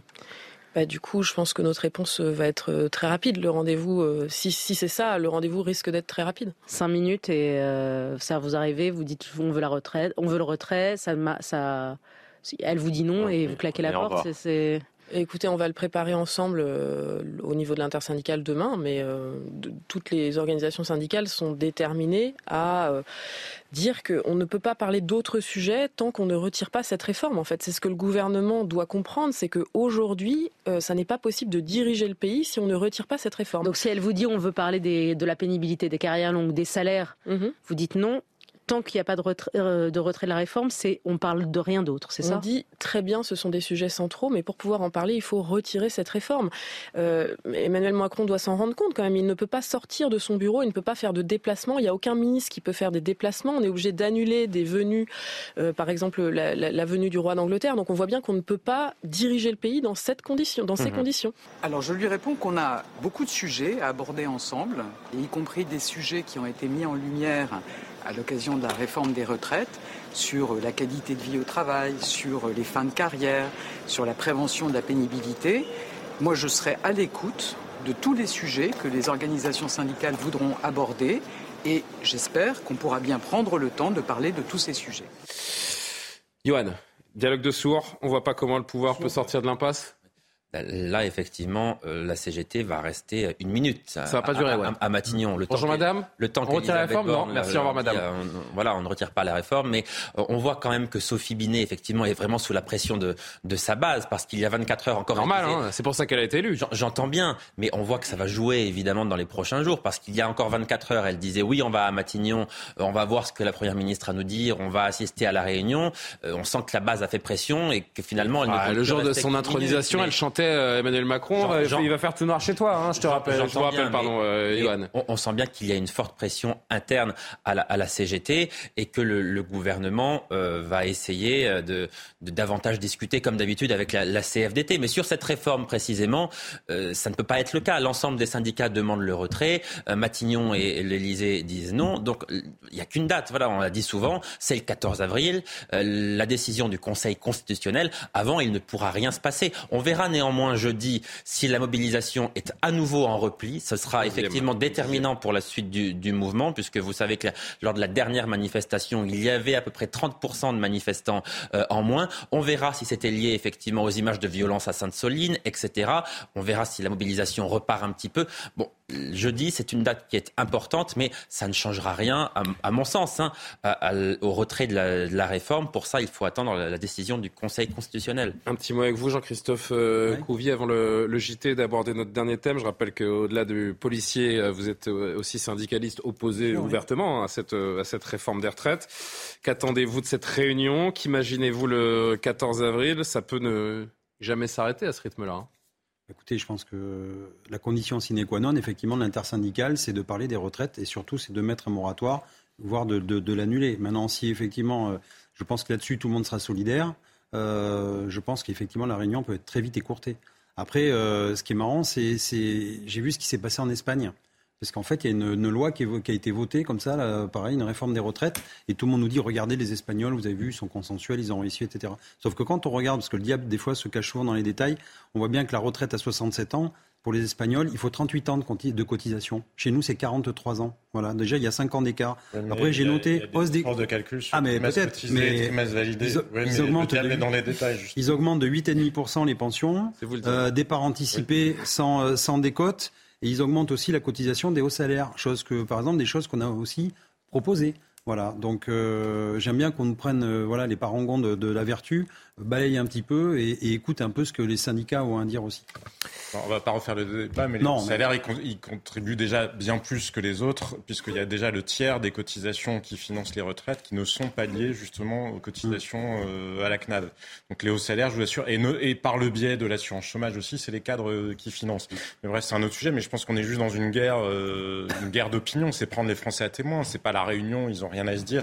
Ça n'échappe à personne qui n'ont rien à se dire. C'est simplement... une diversion cette réunion. Ça, on l'a tous compris. C'est pas une diversion, c'est une stratégie pour dire pour montrer aux Français, vous entendez bien ce que dit euh, Elisabeth Borne, il y a des sujets sur lesquels il faut parler, euh, la, difficulté au la difficulté des carrières, euh, bref, c'est pour dire qui sont au bout, face à cet épuisement qui est en train de s'installer malgré tout dans l'opinion qui aura marqué le point en paraissant ou pas le plus intransigeant. Alors en l'état, la bataille est très clairement perdue pour le gouvernement. Ils essaient juste de récupérer un tout petit peu de terrain. Et comme Emmanuel Macron est de toute façon pas en France, tout le monde sait qu'il va rien se passer. Oui. Enfin, il était en France euh, aujourd'hui. Oui, mais il va, il part en Chine. Et, et d'ailleurs, euh, dans cette séquence, et ce sera le lien avec notre euh, prochain sujet, Emmanuel Macron qui lui dans une stratégie de diversion ou pas à prendre la hauteur puisqu'il euh, va partir pour l'étranger. Et d'ici là, il a aujourd'hui évoqué euh, à vouloir un, projet de loi sur la fin de vie. Est-ce que c'est le moment?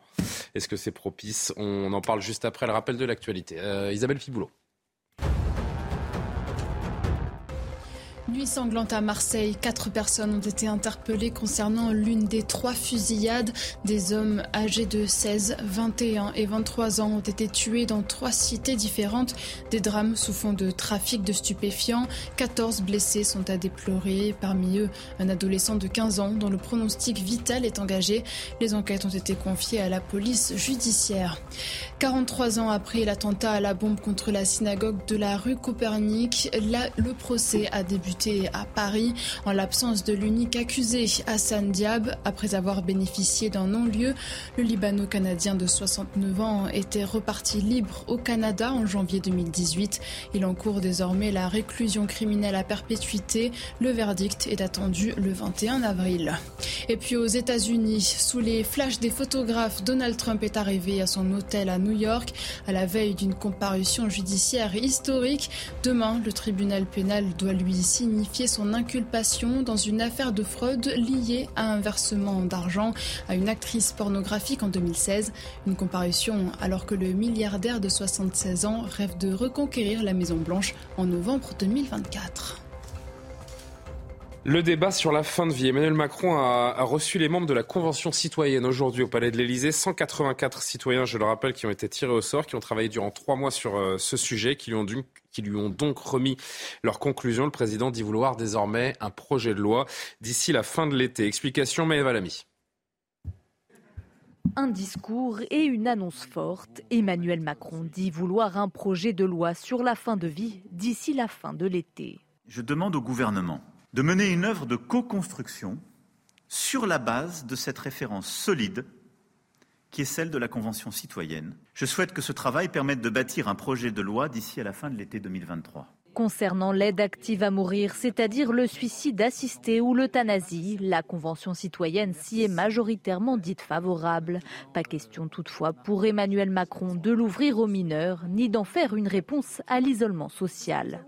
Vous insistez à raison pour que jamais une aide active à mourir ne devrait ne devra être réalisée pour un motif social, pour répondre à l'isolement qui parfois peut culpabiliser un malade. L'aporie, ou en tout cas l'absence de conclusion sur l'aide active à mourir pour les mineurs, suggère de ne pas ouvrir cette faculté. Ces quelques lignes rouges me paraissent utilement encadrer l'hypothèse d'un modèle français de la fin de vie. Emmanuel Macron a en revanche annoncé vouloir renforcer l'accès aux soins palliatifs avec un plan décennal. Il rejoint ainsi la position de la Convention qui recommande des améliorations. Il nous faudra donc avancer dans les prochaines semaines pour mieux garantir l'égalité d'accès et développer la prise en charge des soins palliatifs. Cela signifie adapter les réponses en fonction des publics et des lieux, mieux intégrer à l'hôpital les soins palliatifs dans le parcours de soins, former les professionnels. C'est désormais aux parlementaires de travailler sur un projet de loi en s'appuyant sur les propositions de la Convention citoyenne. Et avant d'en parler, le président de la République a évoqué également son opinion personnelle sur le sujet. Regardez, écoutez.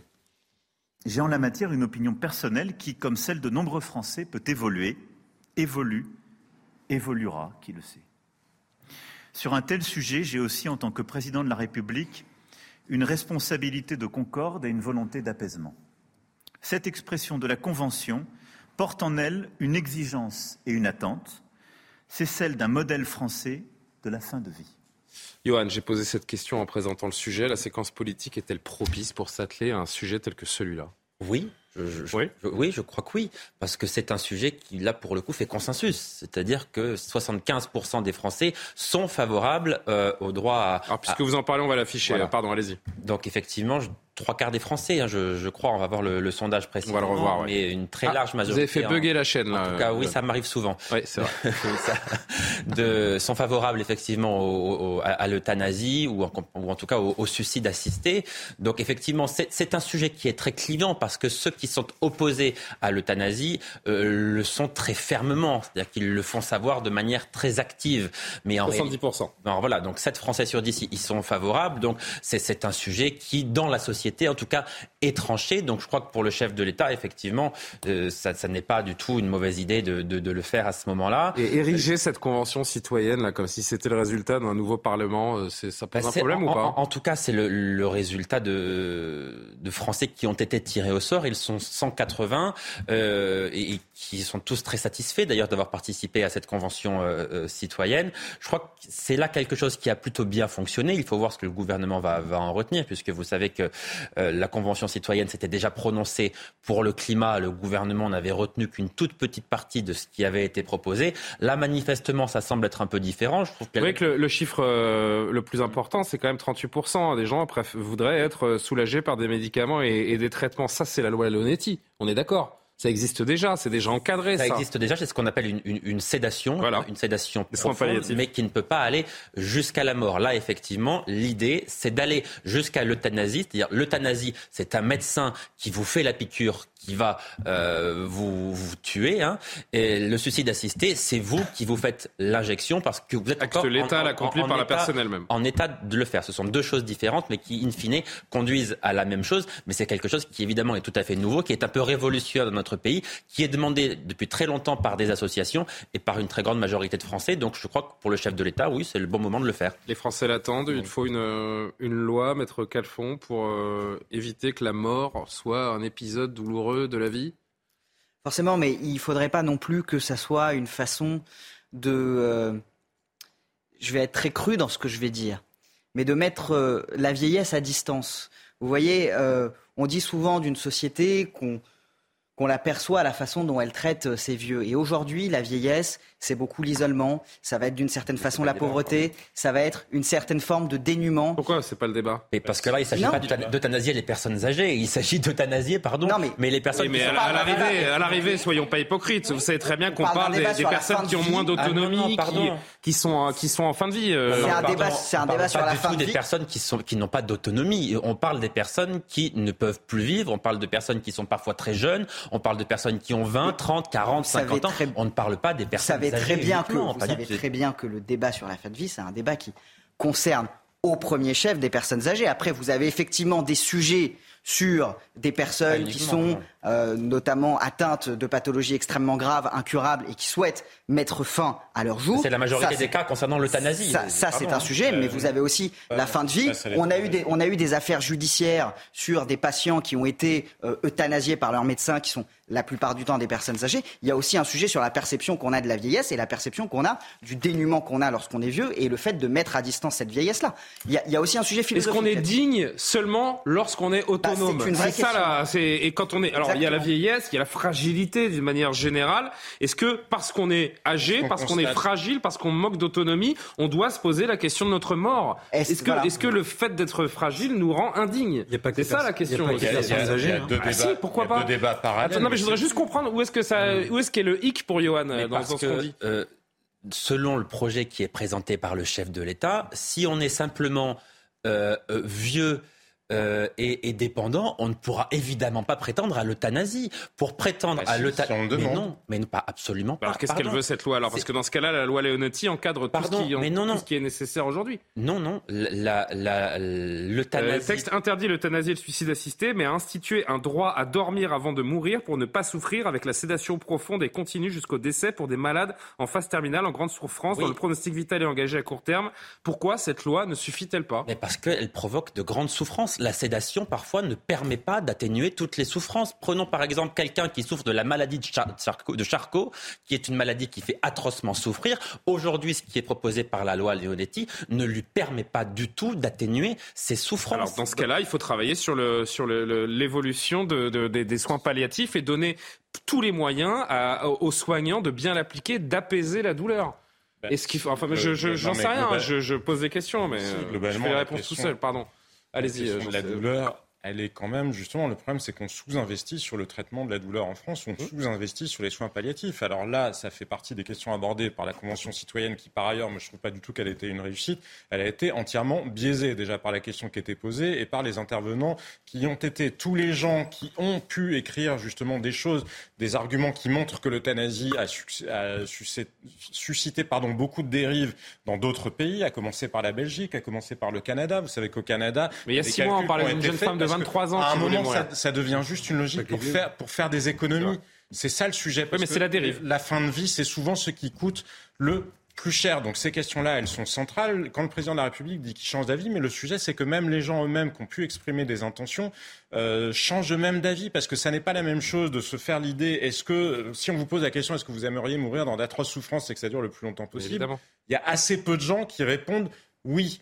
C'est pour ça euh, que j'en reviens à ce que je disais il y a un instant, Jean-Sébastien. Ce qui est important, c'est d'éviter la souffrance. C'est le vrai sujet. C'est la, ce sont les la solitude, c'est la solitude et c'est la gestion de la souffrance et c'est l'accompagnement. Parce que bien souvent, des gens qui ont pu exprimer des intentions en disant je serai en faveur d'eux, quand ils sont eux-mêmes confrontés à la situation, décident de changer. En revanche, les dérives qu'on a vues à l'étranger sur le fait que ça pousse justement ben, à des gens à demander. D'ailleurs, Emmanuel Macron l'évoquait lui-même. Hein, demander parce qu'ils ont l'impression qu'ils vont devenir un poids pour leur famille, qu'ils vont devenir un poids pour la société, parce qu'il y a cette pression-là qui pèse aussi ça existe. Quant au fait de dire que c'est un sujet qui va être facile, non, ça va pas être sujet, ça va être tout sauf facile parce que vous avez quand même l'ordre des médecins qui a dit qu'il était contre. Il se trouve que la liberté de conscience, ça existe et ça existe a fortiori dans une démocratie et qu'il y a 800 000 soignants qui ont dit qu'ils n'appliqueraient pas les règles. Donc penser que ça va être une partie de plaisir, alors là vraiment c'est se mettre, euh, foncer le doigt dans l'œil. Karim Abrik, quel message pourrait envoyer une telle évolution euh, législative à la société? Quel message enverrait une loi sur une aide active à mourir?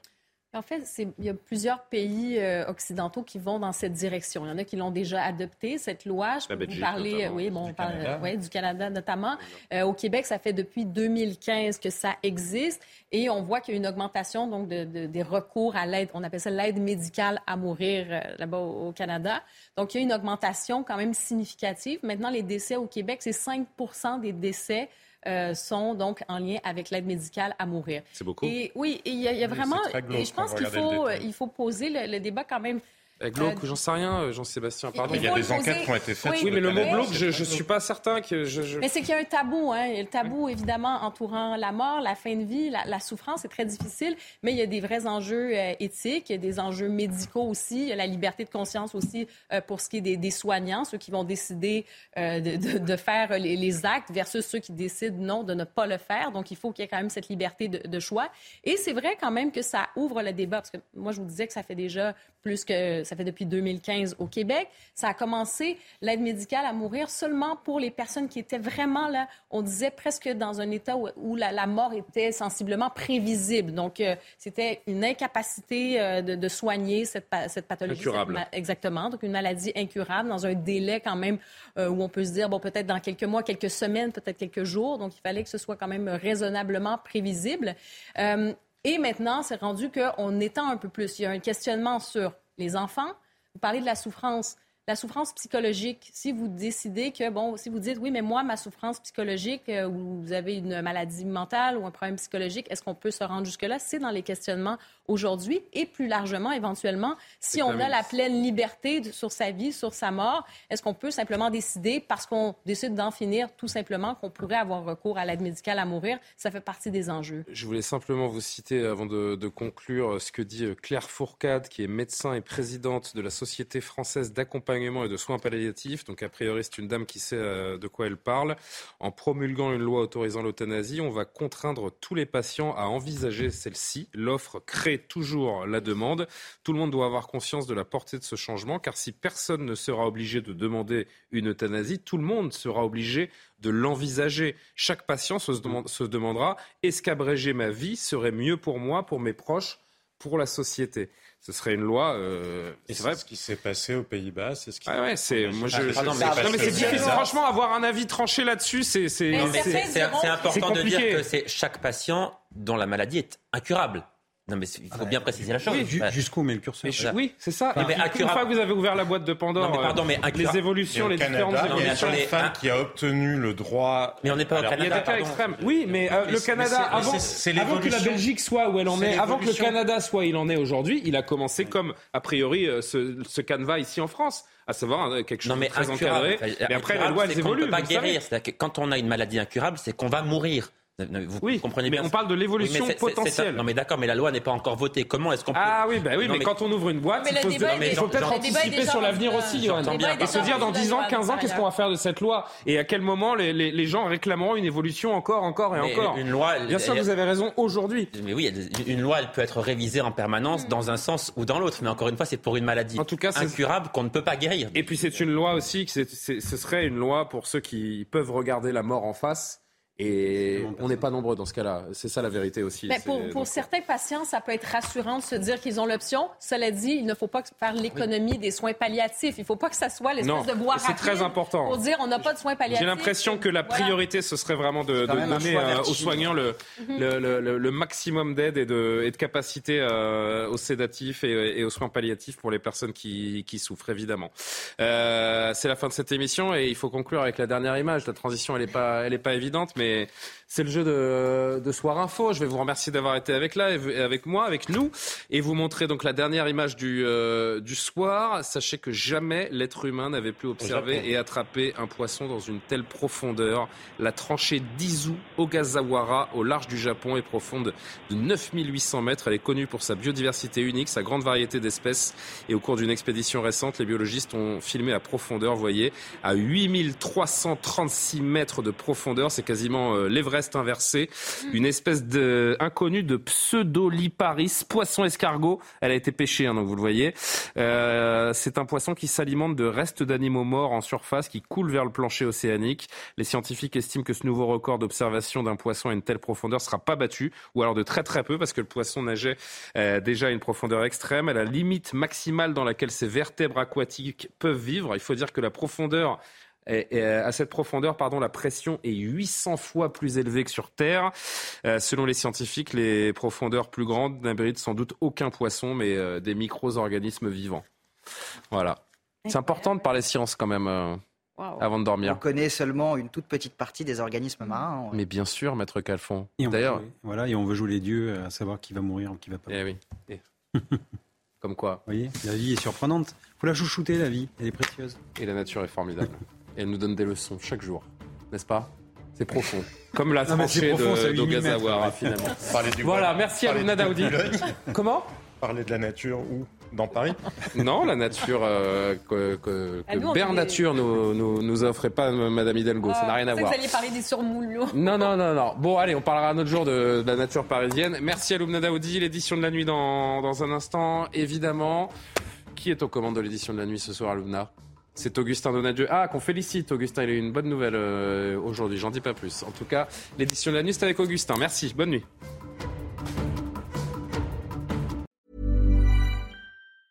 Hi, I'm Daniel, founder of Pretty Litter. Did you know cats tend to hide symptoms of sickness and pain? I learned this the hard way after losing my cat, Gingy. So I created Pretty Litter, a health monitoring litter that helps detect early signs of illness by changing colors, saving you money and potentially your cat's life. Pretty Litter is veterinarian developed, and it's the easiest way to keep tabs on your fur baby's health right at home. Go to prettylitter.com and use code ACAST for 20% off your first order and a free cat toy. Terms and conditions apply. See site for details.